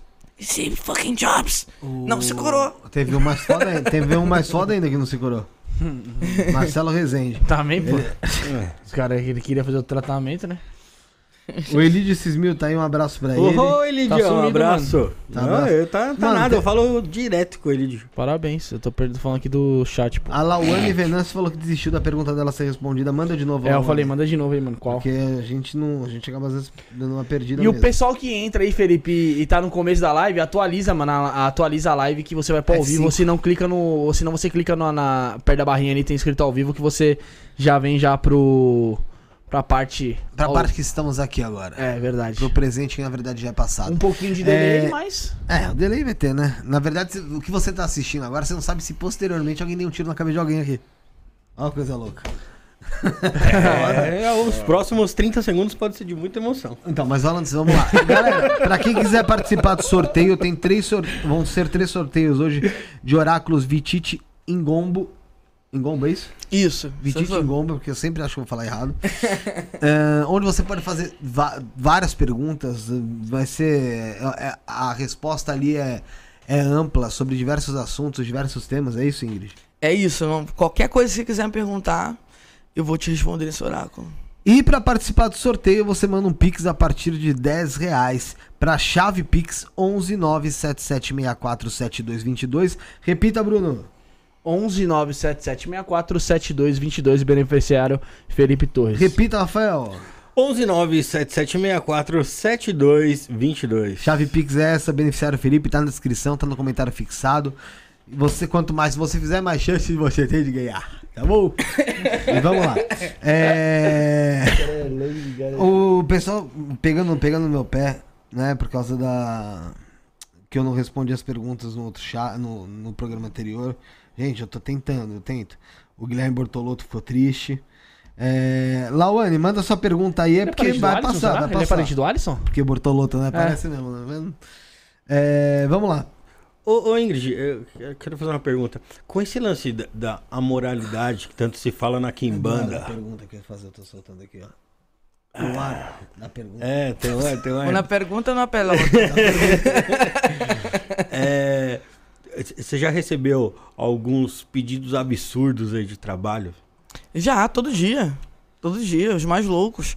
Mas eu não me boto muito na posição assim. Eu rio bastante quando vejo umas coisas muito loucas, né? Mas não me boto numa posição de julgar, não, porque o sacerdote, o bom sacerdote, ele já esteve na maioria das posições das pessoas que o procuram. Entende? Então eu sou muito pacífica em olhar uma pessoa desesperada por amor porque eu já estive lá. Eu sou muito pacífica em olhar uma pessoa desesperada por vingança porque eu também já estive lá. Entende? É, e isso faz com que a gente tenha empatia e consiga acessar a emoção necessária junto com o conhecimento e resolver o problema dessa pessoa. É, uma pessoa movida a paixão pode, pode pedir algo absurdo, sei lá, um- por exemplo, um cara que tá, tá, tá num, num lance amoroso fala assim, ó, eu quero que mata o filho dela ali. Então, é, eu tenho um, um tabu pessoal, né? Dentro da construção da minha moralidade, é que eu não, eu não faço mal à criança, cara. Eu super não faço. Pra mim, isso é o limite, assim. Entendeu? Já teve um cara que apareceu no Domingo Espetacular, assim, né? Não vou falar o nome, porque senão pode rolar um processo. Assim, um cara que apareceu no Domingo Espetacular Busquem no Google. Domingo um juiz cara. que tava pegando mulheres, né? Tipo assim, assistentes dele e tudo mais. E fazendo um ritual de batismo. Era um maluco um bandista, assim. Ele pegava uma fralda O cara chapou. e botava na cabeça da mina, assim, saca? Aham. E dava papinha na boca, assim, como se elas fossem bebês. E a gente pegava processo e jogava. Juro pra você, pode procurar aí. De Minas Gerais. O cara despirou. Ele. Ele simplesmente tava fazendo isso, mano. E o assistente dele, que era o cara que tava ali, o braço direito dele, junto no jurídico, tava pegando é, e passando fita silver tape nas minas na cadeira e jogando elas assim, nessas cadeiras assim, tá ligado? E achando isso muito engraçado. Tipo, os relatos são tipo assim, ele achava que o processo era um frisbee, saca? Espetacular. Daí vem uma cliente minha, tipo, feministona, e eu acho que isso foi, tipo assim, uma fucking trap, sabe? Tipo assim, uma super armadilha. E ela fala assim, puta, tu tem que cuidar de um cara que eu conheço, e ela manda meu contato pra ele, né? Logo pra mim, né? E ela manda assim, aí o cara, puta, eu tô passando por uma injustiça. Talvez eu apareça no Fantástico também. Porra, talvez apareça. talvez não apareça fantástico falar, meu irmão. Se revele, Gabriel Monteiro. E aí, e falou, ô, e aí, você faz o, o trampo pra mim e tal? Aí eu olhei assim, eu falei assim, cara, nesse momento eu olhei, puta, tem a questão de eu estar nesse lugar de ser totalmente amoral, mas tem uma questão humana, né? Porra, Ingrid. não tem como fugir. Não tem como. A tua entidade realmente pode ter a moralidade. Não, mas a você- moralidade é a, mo- a moral da cristi- do cristianismo, mas não a moral da Ingrid, né? Não, mas eu tô falando assim, mas você tem o seu, você tem a sua criação, você tem querendo ou não o que você acha certo e errado. Claro, e isso Entende? é importante, né? Porque senão a gente sairia ali, cortem as cabeças. Foda-se. E foda-se, né? A vida seria um grande Mad Max, né? Mas aí eu falei assim, não, mano, não tem como ajudar esse maluco. Né? Esquece. Tem nem Como é que eu vou fazer isso? Cara doidão, cara. Tá maluco. Não quero, sim. né? E o cara, tipo, eu muito preocupado porque sabe o que pode acontecer comigo, Ingrid? É o quê? Ele, eu posso ser aposentado. É, é o pior que é isso mesmo. Ô, filha da puta! Você aposentar, vai Aposentado continuar com salário recebendo integral, salário. né, lá. cara? Cara, se aposentar, porra, cara. Isso é o na moral, pior. Fica a dica pros juízes do Brasil. É foda que. Acha que tá trabalhando demais? Não, Faz uma agora deve ter a galera dando um Google nisso, mas quem procura acha, só digo isso. Não, acho que esse juiz era o Moro. Procura aí. Procura aí, Rafael. Procura aí, procura aí pra nós. Sabe, Rafael? Não, não sei. Então procura Esse aí, eu não sei procura aí o nome enquanto eu leio a pergunta da Mas eu, Lawane. eu acho que não era nenhum juiz. É o Godoy. Famoso. É. Faz a pergunta da Lawane. Ficou famoso só quando apareceu no Domingo Espetacular. né? Pois é. É. Lawane aqui, ó. Lawane mandou novamente. Tá chateado com você, Felipe. Você não ia perguntar. A gente como não dá às vezes pra ver tudo, pô. Me desculpa, gente, vocês me perdoam? Perdoamos. Pergunta para a Ingrid. Um não iniciado pode acender vela para conectar-se é, com seu Exu, com seu Exu Claro. em casa? E dicas para quem tá iniciando essa conexão. É que você É, pode falar, né? Claro, é, eu recomendo sempre que o primeiro contato com o Exu seja um contato um pouco mais esforçado do que simplesmente acender uma vela na varanda. Embora não veja problema nenhum nisso, né? É, eu acho que é muito legal você fazer o chamado na encruzilhada mesmo, porque é um ponto de força muito importante dentro da Kimbanda. Então, você vai lá, bota sua velhinha, fala com o seu Exu, entendeu? Faz esse chamado. Quando você sentir mais confiança, você vai pra dentro de casa. Esse lugar, né, que muita gente é, fala que não pode acontecer, que é tipo assim, puta, você pode acender uma vela e de repente vem um quiumba maluco e destrói sua vida e te mata. O quanto isso não está conectado com um discurso cristão. Do se você for fazer sozinho, você pode se fuder. Tá? A gente tá falando de uma aproximação. Então, uma aproximação não vejo mal nenhum. Você tá chamando um ancestral seu, o Exu corre no seu sangue. É seu direito afirmar e se empoderar da terra onde você pisa. Então, sim, vai lá, acende na encruzilhada, acende no quintal de casa, acende dentro de casa também. Se sentir que a coisa tá meio estranha, porque a gente tá falando de morto, né? E morto é, traz uma mudança energética, uma densidade. Vai lá, mano. Faz uma, uma defumação, entendeu? Vai lá, vai. Vai na sua umbanda mais próxima, ali perto de casa, de graça. É só você ir lá, pergunta pra alguém, vai ter alguém pra te dar consulta, pra te ajudar. Oi, Só uma Ingrid. pergunta, Ingrid. É esse cara aqui? Não. Deixa eu ver. Depois eu mostro pra vocês. Muito obrigado. os caras é É, curiosos. nem Os sei quem é esse. Ô, ô, Ingrid, Ah. na sua casa você inicia a criança? Não. Tá aqui porque o pessoal perguntou, né? Se É porque você foi, inicialização você de foi uma iniciada criança tá cedo, aqui, né? Eu 13 fui, anos, né? mas, mas se fosse um filho meu, eu iniciaria. Se fosse um filho meu, eu iniciaria. Um filho teu se diz sanguíneo. Sim. É. Sanguíneo, pode ser. Pode ser não, é tipo assim, pode ser- biológico, entendeu? Tá. Porque, honestamente, tipo, você- se você for lá na tradição do Ninho da Serpente, que é a casa do Jefferson, você vê é, o Juan, que é um, é um adolescente, e que ele é tata. Caraca. Entendeu? Ele é tata por quê? Porque ele cresceu na macumba, ele está ali, ele está vivenciando, ele está se preparando para isso. E existe um responsável para ele que é uma, pessoa de culto san- sanguíneo. Você foi iniciada com 13 anos. Exatamente. Teve autorização de mãe, pai? Como é que foi? Não. Não teve. Poderia ter dado a merda do ano. É isso que eu ia falar. Você acha? Vai lá. Ah, é esse, é esse. É esse? Então, Ó, Ó, ó, ó, ó, ó. Então, deixa eu só acabar, deixa eu acabar esses pontos aqui. Não, vai falar o nome, Em cara. relação a. Não, pô, em, rela- não, eu- supostamente. Que... em relação a essa iniciação sua na infância ali. Na infância, uma infância. É, 13 anos. Por mais que você fale, ah, pô, Rio de Janeiro, malícia e tal, mas é infância. Ahn, Você acha que foi falha da casa? Não. Não. Porque eu acho que toda regra tem uma exceção. Hum. Se, se você é meu amigo, você é meu brother. Se você, tipo assim, chega com teu filho. Com, com um filho teu, com um tumor na cabeça, todo fudido, com uma doença grave, e que a espiritualidade pode ajudar, eu não vou iniciar teu filho? É, pô, lógico. Se eu tiver que salvar Você teu tem filho, teu filho, teu oportunidade, filho, né? Se- e você confia em mim, você fala, não, tá de boa, Você tá entregando ali. você tá ali, você é o representante legal dessa criança. Eu vou falar, não, porque eu, aqui eu botei a regra e não sei o que. A regra é mais importante do que as relações, do que a amizade, do que o bem querer do outro. Pra mim, não. Bota lá, né? É lógico, eu também acho. Tá Não certíssimo. tem nem dog, meu irmão. Quero que se foda. Só não faço coisa que, que vai me prejudicar, obviamente, nem prejudicar a minha comunidade, que é o que eu penso, antes de qualquer outra coisa. Natan Rodrigues tá triste, Bruno. Por quê? Porque ele desistiu, falou que acho que não vai ser, não vai ser, respon- não vai ser respondido. Cadê? Não sei, não tô vendo, pô. Aqui, ó. Ah, Ingrid, quem desrespeita e fala mal de Chico Pombagira, tem possibilidade dessa pessoa ficar louca por castigo das entidades? É, eu acho que sim. Eu acho que pode dar merda, sim, porque, assim, tem muito aquela história, né? Tu, tipo, ah, eu sou macumbeira, eu tenho uma vizinha que não gosta de mim. Essa pessoa fica, esse é pessoal do demônio, essas entidades de merda, isso é um inferno, não sei o quê. Começa a falar, fala, falar. Sempre acontece algo, entendeu? É, eu tenho uma história que era lá no meu início da macumba, que eu tinha comprado, foi logo na, na primeira iniciação. É, dentro da família em que fui iniciada, de Quima Luciferiana, você tinha que. Uma das coisas era comprar uma imagem, é, tipo, grande, assim, tipo um metro e alguma coisa e tal, né? Do seu Exu, que ela era ocada, né? Com fundamentos dentro. Pra ser tipo assentamento ali dentro, é isso? Exatamente. Tá. Entendeu? Tipo isso, né? Então, pra que a- a- acontecesse uma conexão ali. Eu comprei essa imagem, mano. Eu, assim, gastei meu dinheirinho, assim, que juntando, porque era uma imagem de mais de mil pau, era muito nova, tá ligado? Então, foi 300? juntando mesada ali, dinheirinho, as coisinhas e tal, e comprei essa porra desse caralho dessa imagem.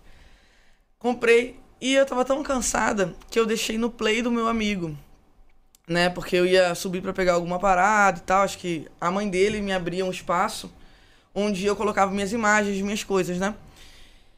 E aí eu deixei, foi tipo assim, o tempo de chamar um táxi, mano. Algo aconteceu, saiu um pouco do o jornal que tava cobrindo a imagem. E a pessoa viu, né? E João Caveira não é uma imagem humana, né? É uma cara de caveira. A mina que viu, que era vizinha desse meu amigo, do Peter, ela simplesmente jogou a imagem de frente, assim, ela empurrou a imagem, a imagem caiu, ela quebrou. E ela, tipo assim, não sei se pegou martelo, não sei, porque eu não estava lá, né? Tipo, quando eu desci, a imagem tava tudo assim. A gente foi atrás, né? Tipo, e aí, mano? Foi você é que que fez é? isso e tal. É, tinha um, no corredor, assim, dela, uma... Sabe aqueles prédios antigos que tem uma porta que é meio de, de gradinha, antes de chegar na porta real, né? Ela ficou assim na porta de gradinha e falou, eu tô te salvando. Tô te salvando de algo que pode prejudicar muito a sua vida. Você tá irritado hoje comigo, ela se tremendo. Mas, mas mais tarde você vai me agradecer. Você, é, Deus falou comigo que eu tinha que fazer isso. Cara, eu lembro que, tipo assim, eu já tava no, no suco do ódio, mano. já tava pistola. Eu olhei pra aquela mulher e falei assim: eu quero meu dinheiro de volta. Eu só repeti isso: eu quero meu dinheiro de volta, eu quero minhas coisas, não sei o quê. E a mulher nervosa, nervosa, nervosa, nervosa. Chamei a polícia pra mim, né? tipo, imagem de João Caveira, assim. Putz. E aí ela virou e falou assim: não, eu vou te pagar. Só que eu não tenho o dinheiro completo, que era mil e pouco, assim, né? De uma talagada só. É, Ela era enfermeira e tal, eu lembro, lembro disso. E tinha dois filhos, assim. Eu sei que os dois filhos dela, no período em que ela estava me pagando, ela bateu com um carro. E os dois filhos dela viraram cracudos. Ixi. Cara, hein? Eu lembro que na última parcela ela falou, Eles, por favor, eles, faziam, para. eles faziam academia? Oi? Essa é a academia do Cariani. O cara Usa, usa cre... Não, ele- usa boca criativa. Eu não falei nada de Cariani. Essa Beleza? creatina tá diferente. Vem cá, Sérgio, que você vai emagrecer em dois meses 20 quilos. Pra ele fazer um projetinho com a gente, né, cara? A gente topava, cara. Tá É, pô, só voltar, a gente ia falar, gente, tamo aqui, ó, na farinheira. Que tiver, nós. Tô brincando, gente, nem era dele que tava falando, tô brincando porque ela falou que virou Claro, cracudo, não, até porque é uma tá associando. suspeita, né? Uma suspeita. É, mas isso aí tá esclarecendo, tá esclarecendo. 78 metros de braço. É... Mas então, ne- então nesse tempo a vida dela virou de cabelo Virou um pandemônio, assim. Eu falei assim, caralho, mano. É.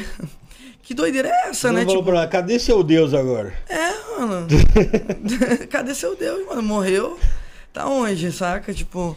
Mas isso foi uma grande prova de Exu na minha vida também. Uma prova meio crítica, né?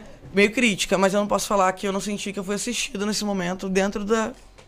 meu ódio. E depois, será que eles voltaram normal ou você não ficou sabendo mais porra nenhuma? Não fiquei. Nem foi atrás, parça. É. Não, eu, já- eu achei muito assim, desrespeitoso, mano.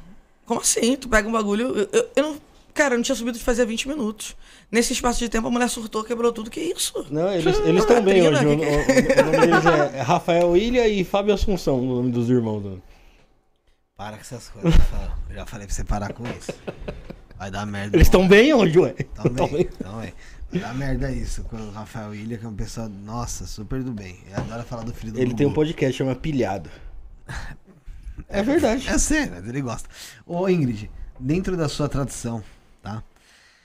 A gente sabe, bicho de quatro patas. Hum. Bode. Bote, cabrito. Cabrito. Sim. Né? tiver. É, Ah. isso. Oitavo Já- portal, né? aí Tem, tam- tem também as aves.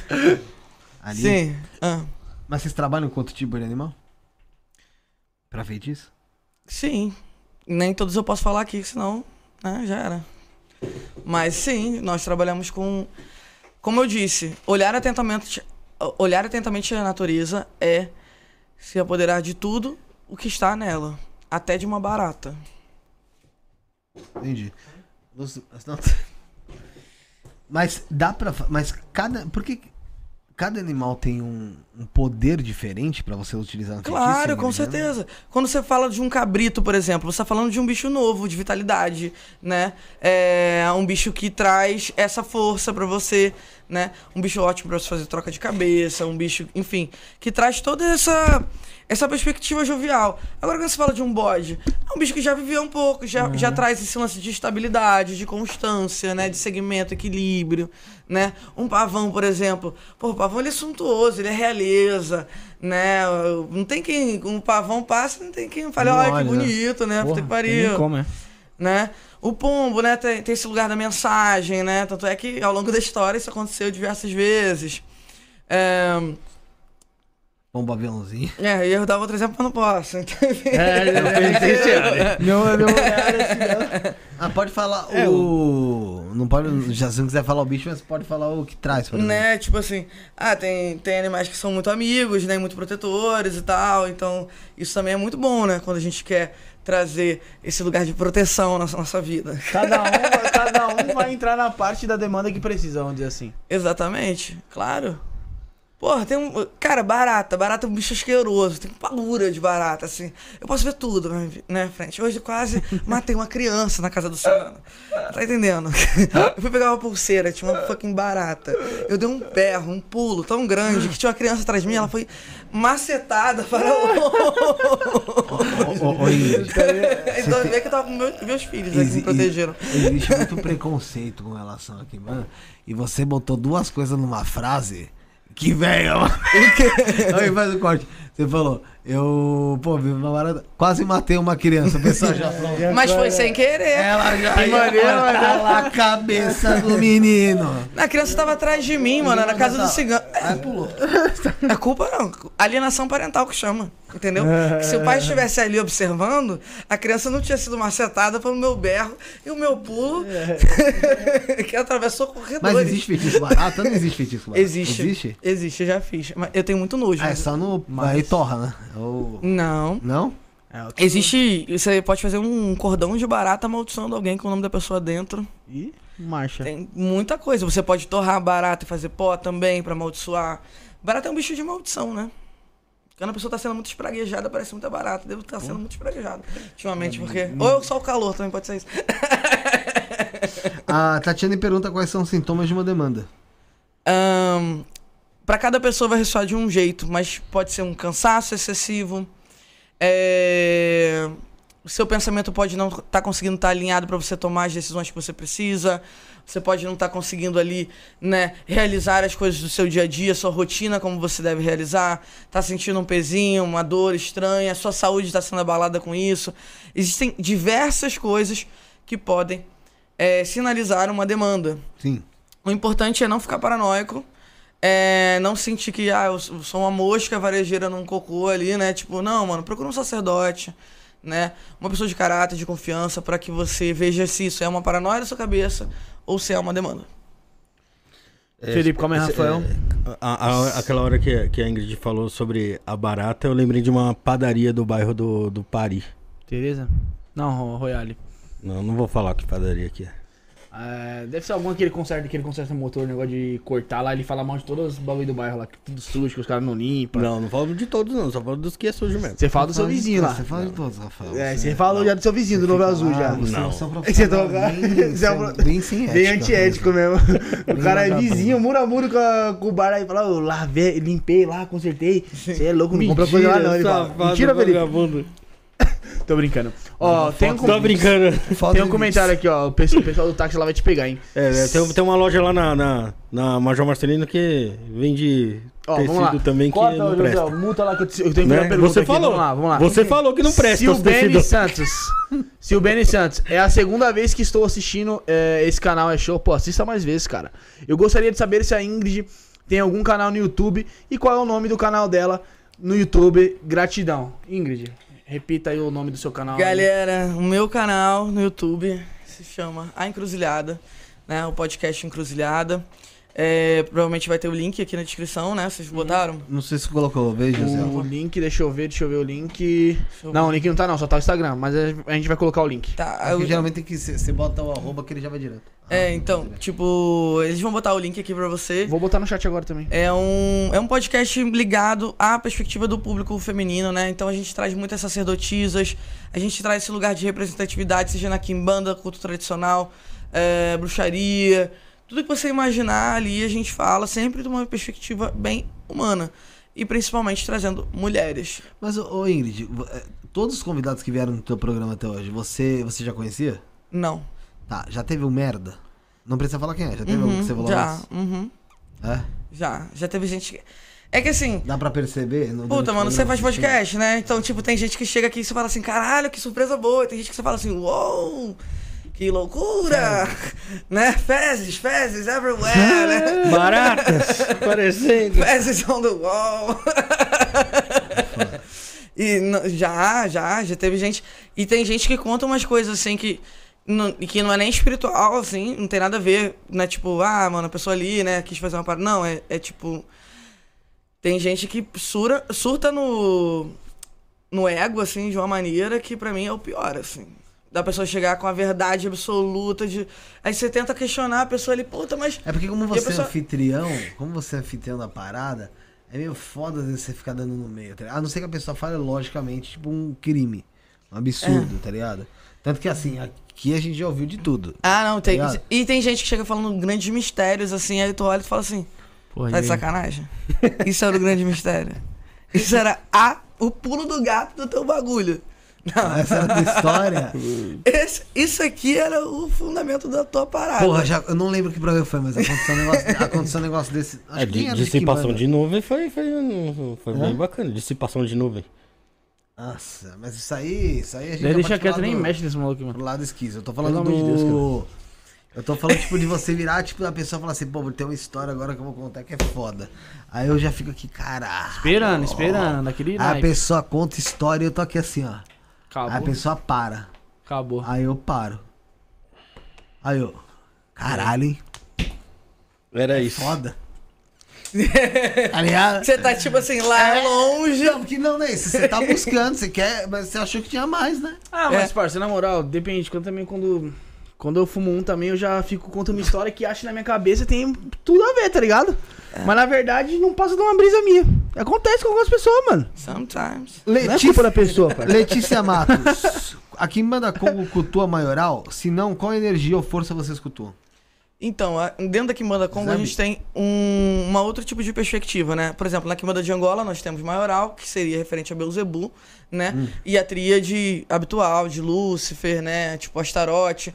Mas isso na Quimbanda de Angola? Isso na Quimbanda de Angola, tá? De Angola, então, ela também ela É, faz ela- culto a, a Lúcifer, a e tal? Faz, faz, entendeu? Só que numa perspectiva de, tipo assim, por exemplo, você já deve ter escutado vários tatas aqui, mametos, falando sobre. É. Ah, Astarote na minha casa é Exu Rei das Sete Cruzilhadas, né? Astaro- Astarote na minha casa é Pombagira, Rainha das Sete Cruzilhadas.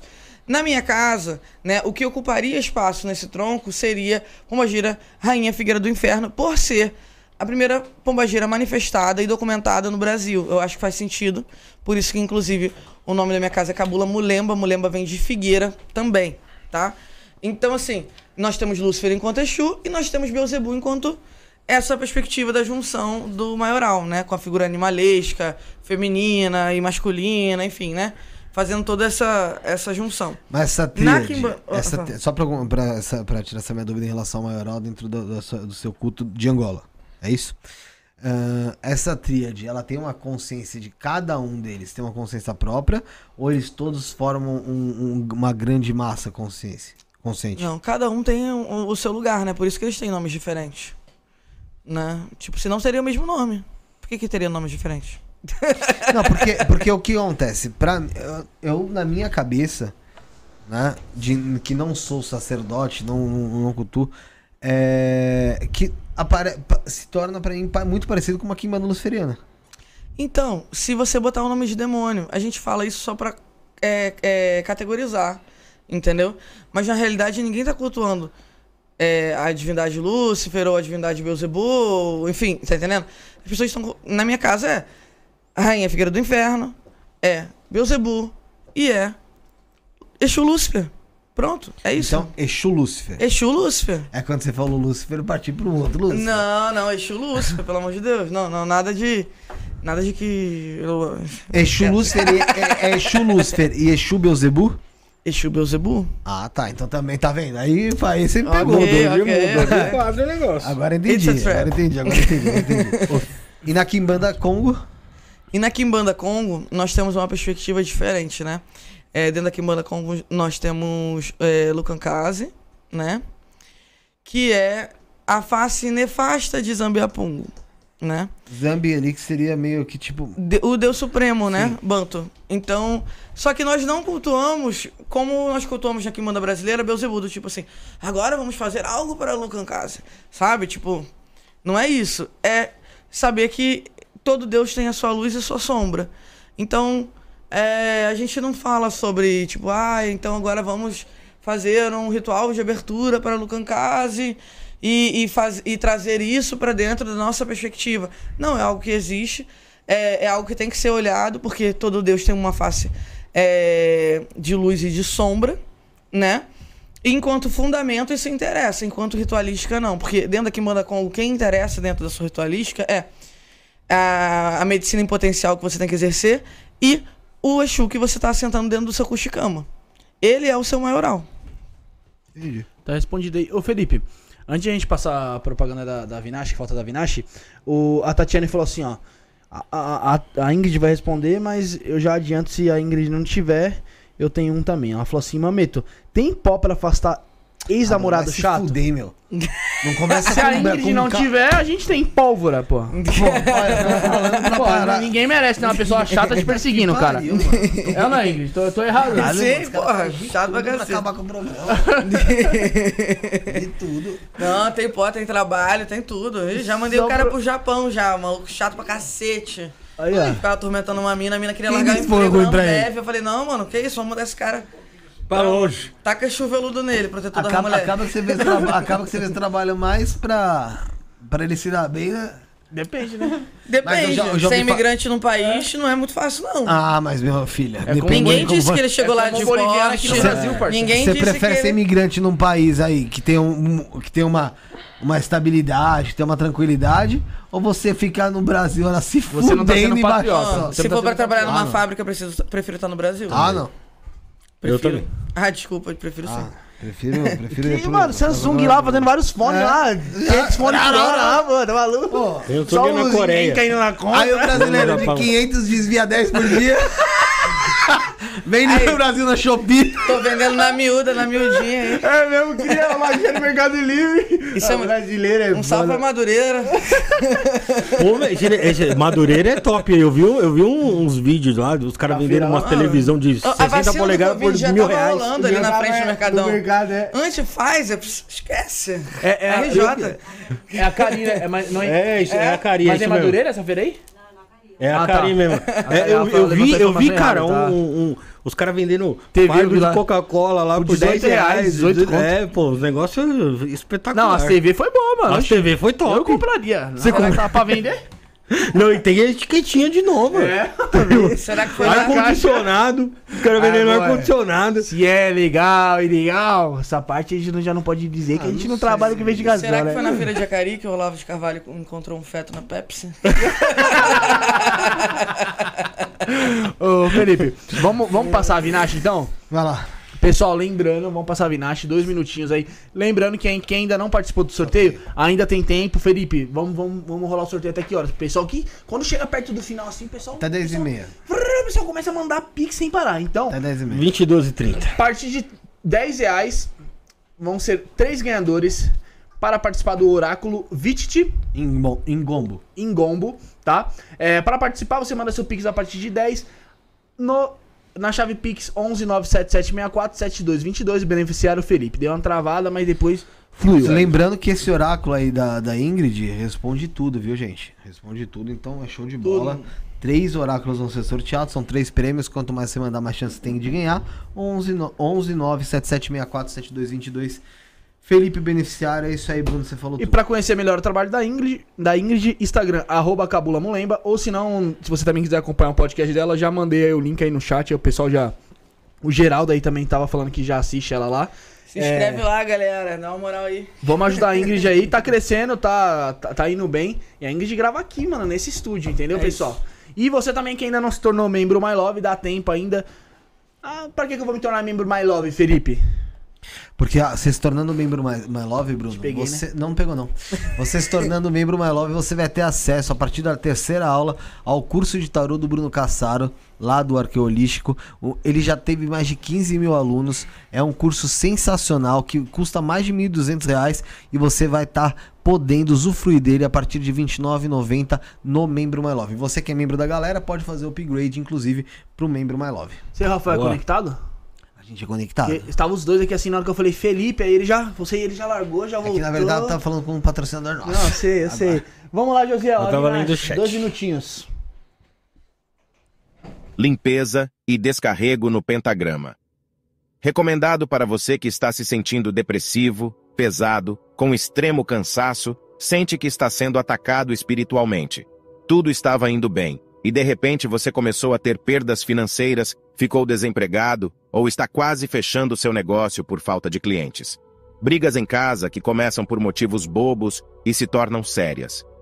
Você que já fez a limpeza anterior e sentiu que agora a vida está fluindo melhor, Continue se limpando todos os meses para se manter bem. Valor do rito coletivo: 180 reais. Para o rito individual, consulte as condições no Telegram. Pagamento por Pix ou cartão, diretamente pelo site do templo, temploavinash.com.br/loja. Templo Avinash, Templo de Dianos, Lilith, Kimbanda e Goetia. Rito Luciferiano Mensal. Há mais de quatro anos ocorre o ritual luciferiano mensal, sempre com muitos resultados positivos. A egrégora é evocada em prol da sua vida financeira. Seu nome ficará firmado por 30 dias, atraindo novas oportunidades, crescimento financeiro e profissional, quitação de dívidas, aquisição de bens e movimentos financeiros. Todos os meses recebemos muitos depoimentos de novos empregos, negócios e dinheiro inesperado. O rito é realizado todos os meses. Consulte a agenda no site. Valor: 150 reais. O pagamento pode ser realizado por Pix ou cartão, diretamente no site do templo, temploavinash.com.br/loja. Obtenha a prosperidade que sempre desejou. Templo Avinash, Templo de Dianos, Lilith, Kimbanda e Goetia. Vocês viram sobre o Templo Avinash, da Mestra Avinash, do Mestre Caveira, do Mago Kaique. Ah, Brunão, como que faz pra me encontrar em contato com eles? É através do Telegram, Felipe. Que pra quem não sabe é o 21 96782 5911. Através do site também www.temploavinash.com.br a gente consegue adquirir o que lá, Fefe? Lá você também tem acesso às iniciações, aos pactos, aos rituais, tanto coletivos como individuais. Tem oráculo também, oráculo de uma, de três perguntas. Tem oráculo lá Com o Mago pra Kaique. caramba. É, tem oráculo também lá com o Mago Kaique, muito legal. Vale a pena você conferir o site, é esse que o Bruno falou, temploavinash.com.br.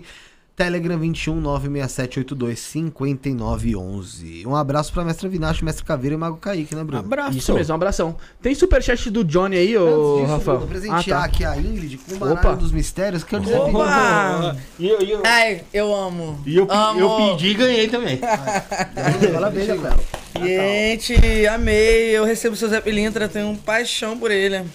Então tá, esse você vai ver. abre- Você pode abrir que você vai ver que isso aí é. Vou abrir. É hein? qualidade, é qualidade. Se não tiver qualidade, você me dá um tapão na minha cara aqui agora. Não, já começa, que bonito pra cacete. Que isso? Nem sabia que ele era presentinho, ainda tem presentinho. Tá vendo? Tá Aqui carioca mal já sabe, né?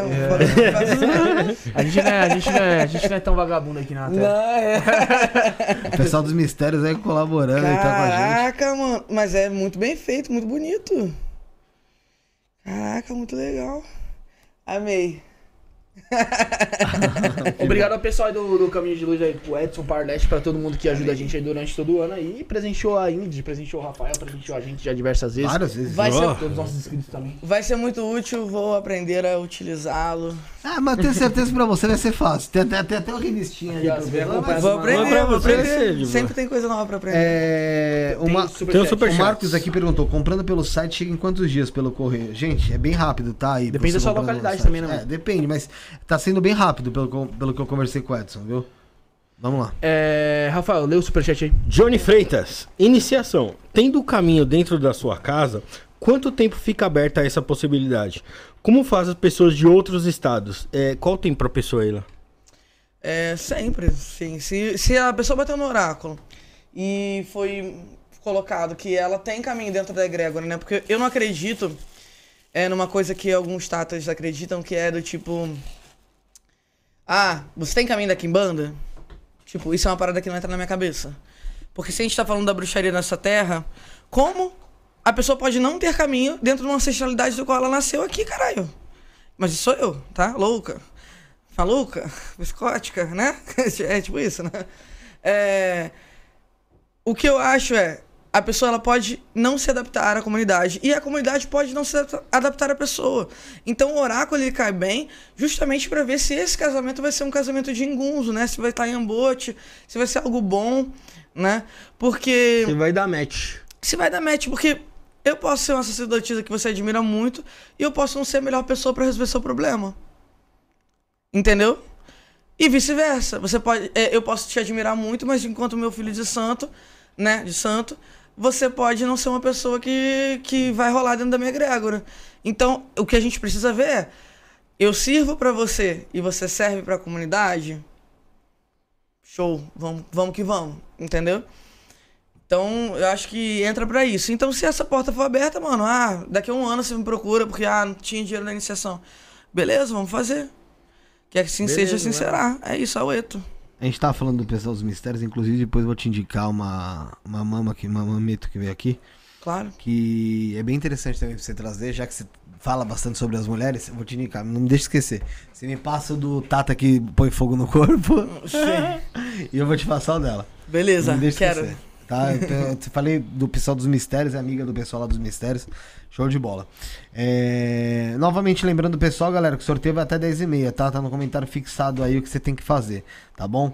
É... Ô Ingrid, dentro do teu culto ali, existem, existe a utilização de ossos? Claro. Não falei qual, né? Aham. Já pra deixar o. Nem deixar- saberia o que você tá falando. Eu sou apenas uma camponesa. Você só recolhe. Ô, ô, Ingrid, uma pessoa até falou aqui em cima, não, não, não, não vou conseguir achar.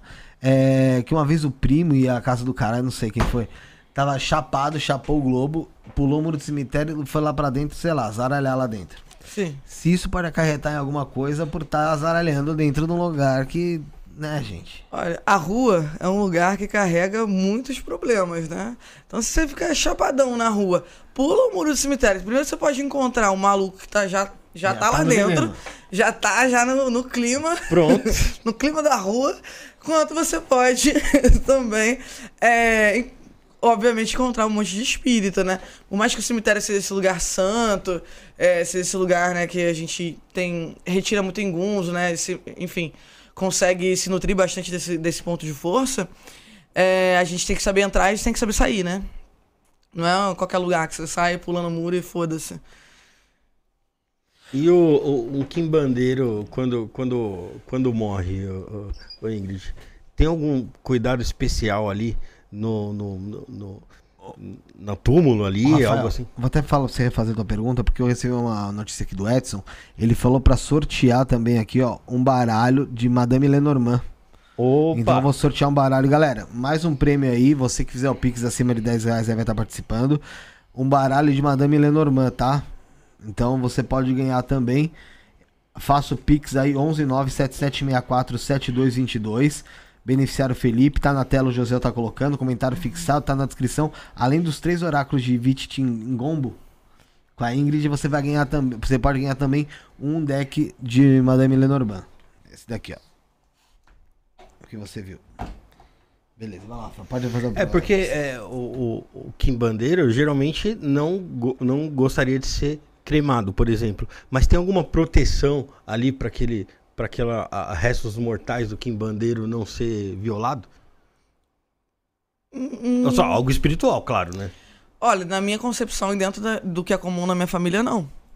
Porque, mano, vamos ser honestos, assim, o, o que que é o osso? O osso é memória, né? Então, se o osso é memória, por que, que um quimbandeiro ia ficar triste com isso? Sendo que ao longo da vida muitas coisas acontecem dentro dessa perspectiva, né? Então, assim, é... por que, que pode ir comigo e não pode ir com o outro? Entende? Uhum. E aí entra um lado um pouco hipócrita, né? É. Então, sei, eu não, eu não, eu não vejo, eu não, não veria problema nisso. É, eu, por exemplo, sou uma queimadeira que queria ser cremada, entendeu? Ah, mas não pode, não sei o que, foda-se. foda-se, a vida é minha, faço o que eu quiser, essa porra é minha, entendeu? Gostaria muito, acho muito poética essa coisa do joga as cinzas na praia, no bosque, na, sabe? Tipo, acho que eu mereço esse momento, assim. Bem no meio de um helicóptero, alguém jogando rosas e cinzas minhas, sabe? Na Lagoa Rodrigo de Freitas. Né? Chique. É mais helicóptero, né, pô? É. Aí é show. É... Gabriel Chesco Rusa, eu não sei se eu vou fazer a pergunta, nem li ela, mas vou fazer. Uma pergunta: Exu Lúcifer é um Exu que tem uma gnose afiada? Se sim, e fora o amor próprio, quais pontos ele traz de força em gnose? Cara, Lúcifer me traz muito sonho. Ele me traz muita visão, Tá ligado? Eu já tive sonhos com Lúcifer de acordar no meio da madrugada, três horas da manhã, dele me falando assim: tu vai fazer esse feitiço assim, assim, assado. E eu nunca sequer tinha vislumbrado um feitiço desse. Eu fiz o bagulho, era real, entendeu? Deu não tá pescando uma demanda no ar, assim, porque, enfim, humana, né? Nem sempre a gente tá ali com a antena da paranoia ligada.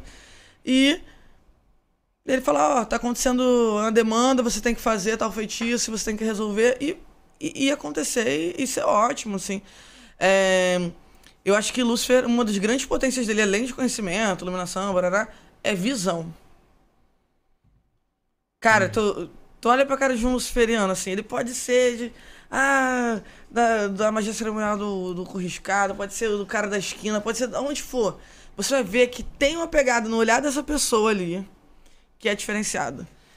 Entendeu? E o Vic, Vic Vanilla? O que, que você acha do Vic Vanilla? Então, conheço assim, de internet, né? De ver assim, TikTok e tal, essas paradas, assim, acho que todo mundo conhece, né, hoje em dia, né? Um cara bem famoso.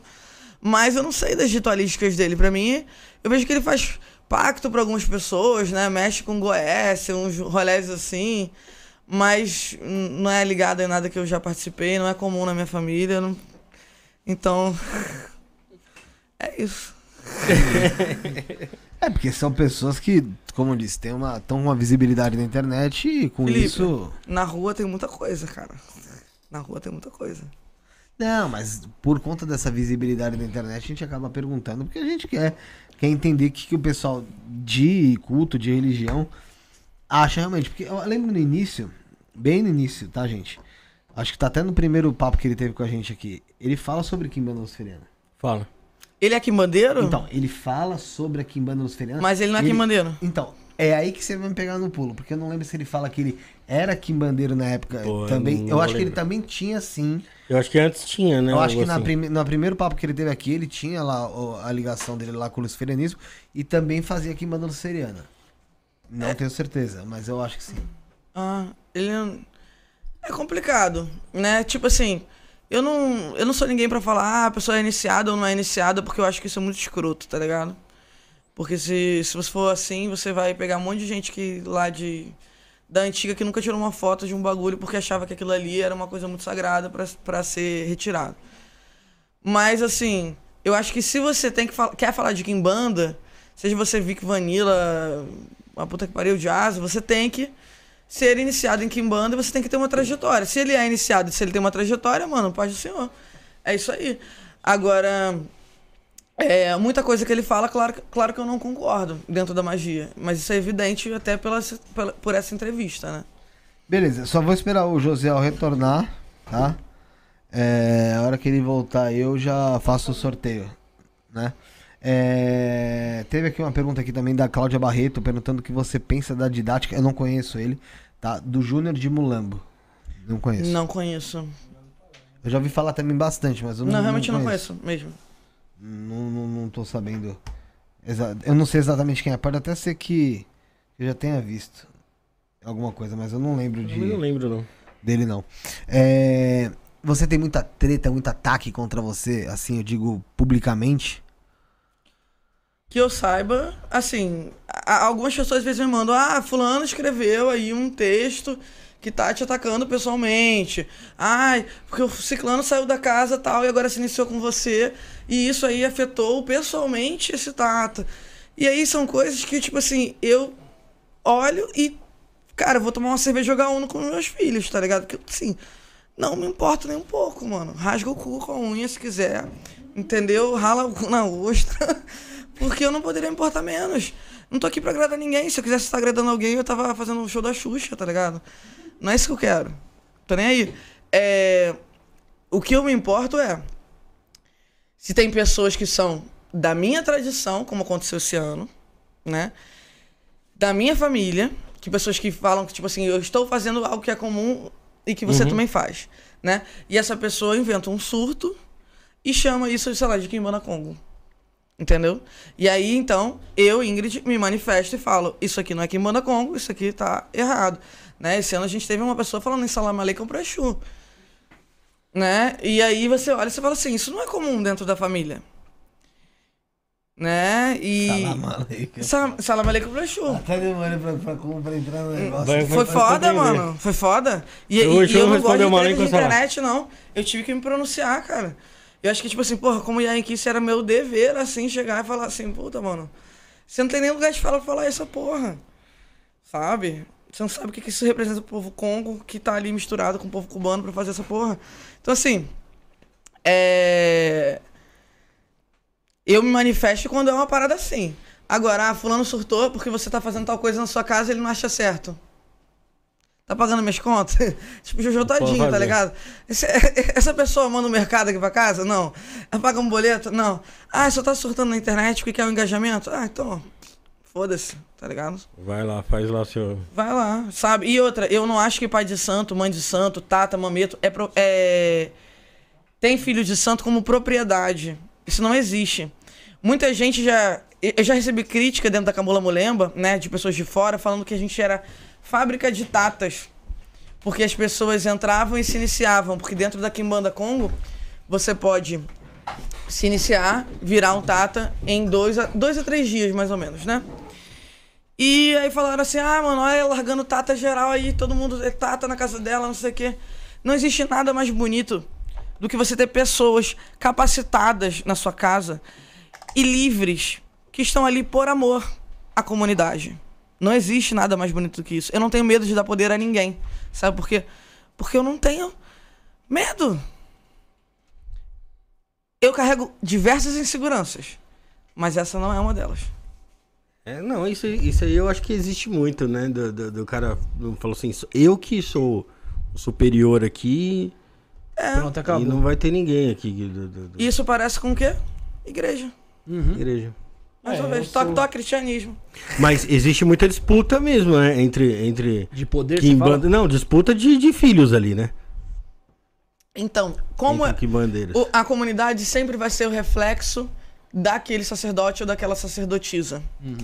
Se o sacerdote, se a sacerdotisa tem coragem de se colocar em igualdade com os filhos, mesmo que saiba que existe uma hierarquia dentro de uma ritualística, porque eu saí da ritualística, eu sou igreja. Entendeu? Eu não saio da ritualística e eu viro tipo assim, ah, agora que vou. E aí, mano, que cueca você tá vestindo? Tá namorando com quem? O que, que você vai fazer? Tá fazendo isso errado? Que porra é essa? Não é do seu, do, Uhum. do seu interesse daí, tá ligado? O culto à personalidade, ele tem prazos de validade. Ele tem um início, ele tem uma subida meteórica, ele tem uma queda mais meteórica ainda. Entendeu? É, e a coisa que eu acho mais legal é que o nome da Cabula Mulemba, ele é maior do que o meu. E eu espero que continue assim. Porque cada filho que se inicia e que, porra, tá fazendo um oráculo foda, eu posto lá e. E, mano, vamos divulgar nossos irmãos, vamos fazer isso aqui crescer enquanto comunidade. O que é comum é bom. A gente precisa de uma rede de segurança quando a gente procura um lugar de espiritualidade. Porque a gente chega lá fudido. Ninguém chega bem em nenhuma macumba, não, cara. Nem numa É igreja. verdade. Nenhum lugar não é isso. É, fala assim, pô, tô legal, tô bonzão, acho que eu vou lá na. E, e ter pessoas que não vão se aproveitar do seu estado de vulnerabilidade é essencial para o seu crescimento como pessoa e como seu crescimento espiritual. Até pra gente errar, tipo, ah, fiz uma macumbinha que deu merda, não sei o quê. Tá. Tem que Ô, ter um irmão, apoio ali. e aí, o que, que você fez? É. Né? O que, que funcionou que você fez aqui? É, meus filhos são autorizados a dar assistência pros próprios irmãos. Bacana. Ninguém precisa pedir autorização, porque, ah, tá com dúvida, quer jogar com alguém? Ah, liga pro irmão Vai aí. Tem um filho meu que eu iniciei esses dias que ele me mandou mensagem: Eu posso jogar com o, o irmão tal? Porque eu sei que essa agenda tá apertada e tal, mas tô te pedindo autorização. Eu falei: Autorização? Sério, nem- Cara, joga. É porque será que. Mas tá tudo bem? Sim. Porque você não estaria. Mas, mas, mas aí não acontece porque será que às vezes a, a pessoa vem de, de um outro lugar que é tratado desse jeito? Tipo assim, você tem que pedir uma autorização pra mim pra você jogar com fulana? Claro. Isso, e por isso que é tão sintomático. Aham. Entendeu? Tipo, em que momento essa pessoa foi castrada nesse nível pra ela achar que isso seria uma desonra? Foda, né? E é isso que. É, e isso que é poderoso na Cabula Mulemba. É do tipo assim, um bando de gente que, que, que tá ali com seus defeitos e acertos, mas que tá com o coração puro pra fazer uma comunidade bonita, feliz, harmoniosa, equilibrada, na medida do possível. Fefe voltou, teve três ganhadores aí, vai anunciar agora. Quatro ganhadores, né? Mandou pra Quatro mim, mandou- ganhadores. Mandou quatro. pra mim. Mandei. Ele mandou pra mim. Ah, tem que colocar a senha agora aqui. A senha mesmo do, do, da porta do estúdio. Mim não esquecer nunca. Três ganhadores aí, ó. Primeiramente eu vou falar do baralho aí, ó. Fala do baralho. Espero Quem que nenhum de vocês pegue meu celular, hein, mano. Se Madame- pegar, vai tomar. Madame. Lenormand. Ganhou os mistérios de Madame Lenormand. que Quem vai ser ganhou esse enviado- baralho aqui, Felipe? Vai ser enviado diretamente pelo pessoal dos mistérios. Lá. Aí, ah, ó. sério? Sério. Foi a Damares Gurgel Santos que tava comentando com a gente aí. Damares comenta sempre, se eu não me engano, hein? Damares tá sempre por aí. Eu não lembro do canal hoje. Então, parabéns, Damares. Manda seus dados lá pro Felipe no 11 97764 7222. O Oráculo, quem ganhou os três jogos aí? As três pessoas que ganharam. A primeira foi a Tatiane Santos Alves. A segunda foi a Cristiane G. Pereira. E o terceiro foi o Donaciano Dona Seno Pinto. Pinto. Exatamente. Então, Dona Seno Pinto, Cristiane Pereira, E Tatiane Santos Alves. Tatiane Santos E a Alves Damares, e- o baralho. E o baralho Damares, né? Galera, como é que você vai fazer pra você entrar, entrar em contato pra eu estar enviando, direcionando você, seja pra Ingrid ou seja em relação ao baralho? É no WhatsApp 11977647222, tá? Somente os ganhadores mandem a mensagem lá. E aí a gente vai estar vai tá encaminhando vocês, tá bom? Manda lá o fala, manda o comprovante, o nome, o que você ganhou e bora lá, tá bom, gente?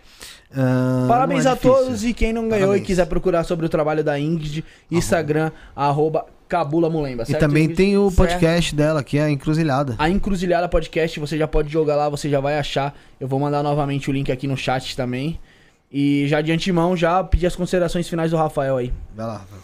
É, primeiramente, eu quero mandar mais um recado pra Enel aqui, que é o seguinte, Rafael, consideração final. tio. eu vou, eu vou, eu vou subir no poste lá e a culpa é de vocês. Se eu morrer, a culpa é de vocês, porque tá constando como ligada lá e vocês não foram lá. Bando de vagabundos. Mais 25% pra gente. É, tá com pressa? Tá com Não, pressa? eu falei mais 25%. Você subir não pode morrer. A Nel agradece, que é um caloteiro a menos no mundo. E a gente É, também. Eu quero, eu quero agradecer todo mundo que esteve com a gente, que, que interagiu aí no chat, que mandou pergunta e parabenizar os ganhadores. E agradecer a Ingrid, muito obrigado Ingrid, mais uma vez se dispôs a vir aqui, trouxe seu conhecimento, a Cabula Mulemba. E é isso aí, valeu. Bruno. Agradecer primeiramente a Ingrid aí, eu já fiz, eu fiquei, fiquei ali trabalhando pra ela um programa ali, né? Trabalhando, Cortando ali as câmeras ali. e elogiei, falei que o podcast dela, mano, é sensacional, velho. É um podcast totalmente, eh, acho que até diferente do nosso ali, que ela bate mais um papo com o pessoal. Trouxe as duas moças lá que o Felipe falou que tá em contato. Tem que trazer aqui no programa também. Muito obrigado, Ingrid. Muito obrigado ao pessoal também que tá acompanhando ela aqui. E, mano, agradecer esse público aí, velho. Você é louco, sabadão, 10 e meia, mais de 200 pessoas na live, Felipe. Pessoal ajudando no Pix. Ideia, pessoal se ideia. tornando membro, mano. Pô, mano, é... isso é satisfatório pra gente aí. Esse é o clima de Natal. É isso aí. É, Ingrid, ah, É. obrigado pela, pela sua participação. Vou deixar essas considerações. Vou te ouvir. É, ela, pô, é. Que É, você, acaba. o, cara, o cara tá loucão. Galera, muito obrigada pelo convite, de verdade, assim, é um prazer estar aqui com vocês é, e conhecê-los pessoalmente.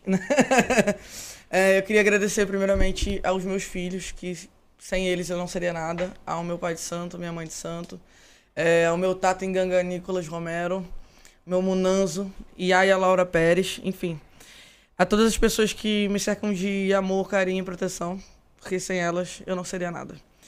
E é, que a gente faça uma quimbanda mais justa, mais feliz, mais equilibrada e traga cura e não guerra.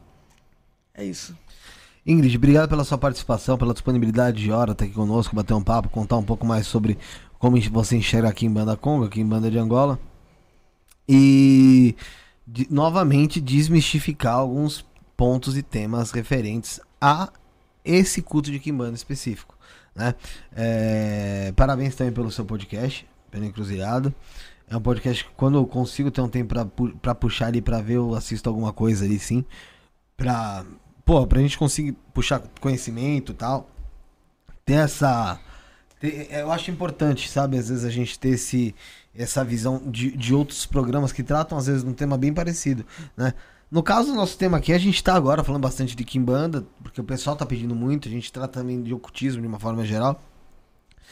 Como acho que no seu também você faz isso, né? Como você falou, não é só Kimbanda, é bruxaria, é- sim. tem outros pontos. Mas é interessante estar com você aqui pra gente conversar sobre isso. Parabéns pelo trabalho, parabéns pelo Cabula Mulemba. É, muito obrigado ao pessoal que te acompanhou aqui, o pessoal que veio com você. É, Sara tá lá fora, é, Rafa- Rafael, Bruno, Josiel. Fala, Bruno. Agradecer a Sara também pela lembrança que lembrou da Verdade. gente aí, presenteou todo mundo Valeu, aí. Sarinho. Muito obrigado a Sara. Sigam ela lá, arroba Makeup Sara Torres. Agora mudou, né?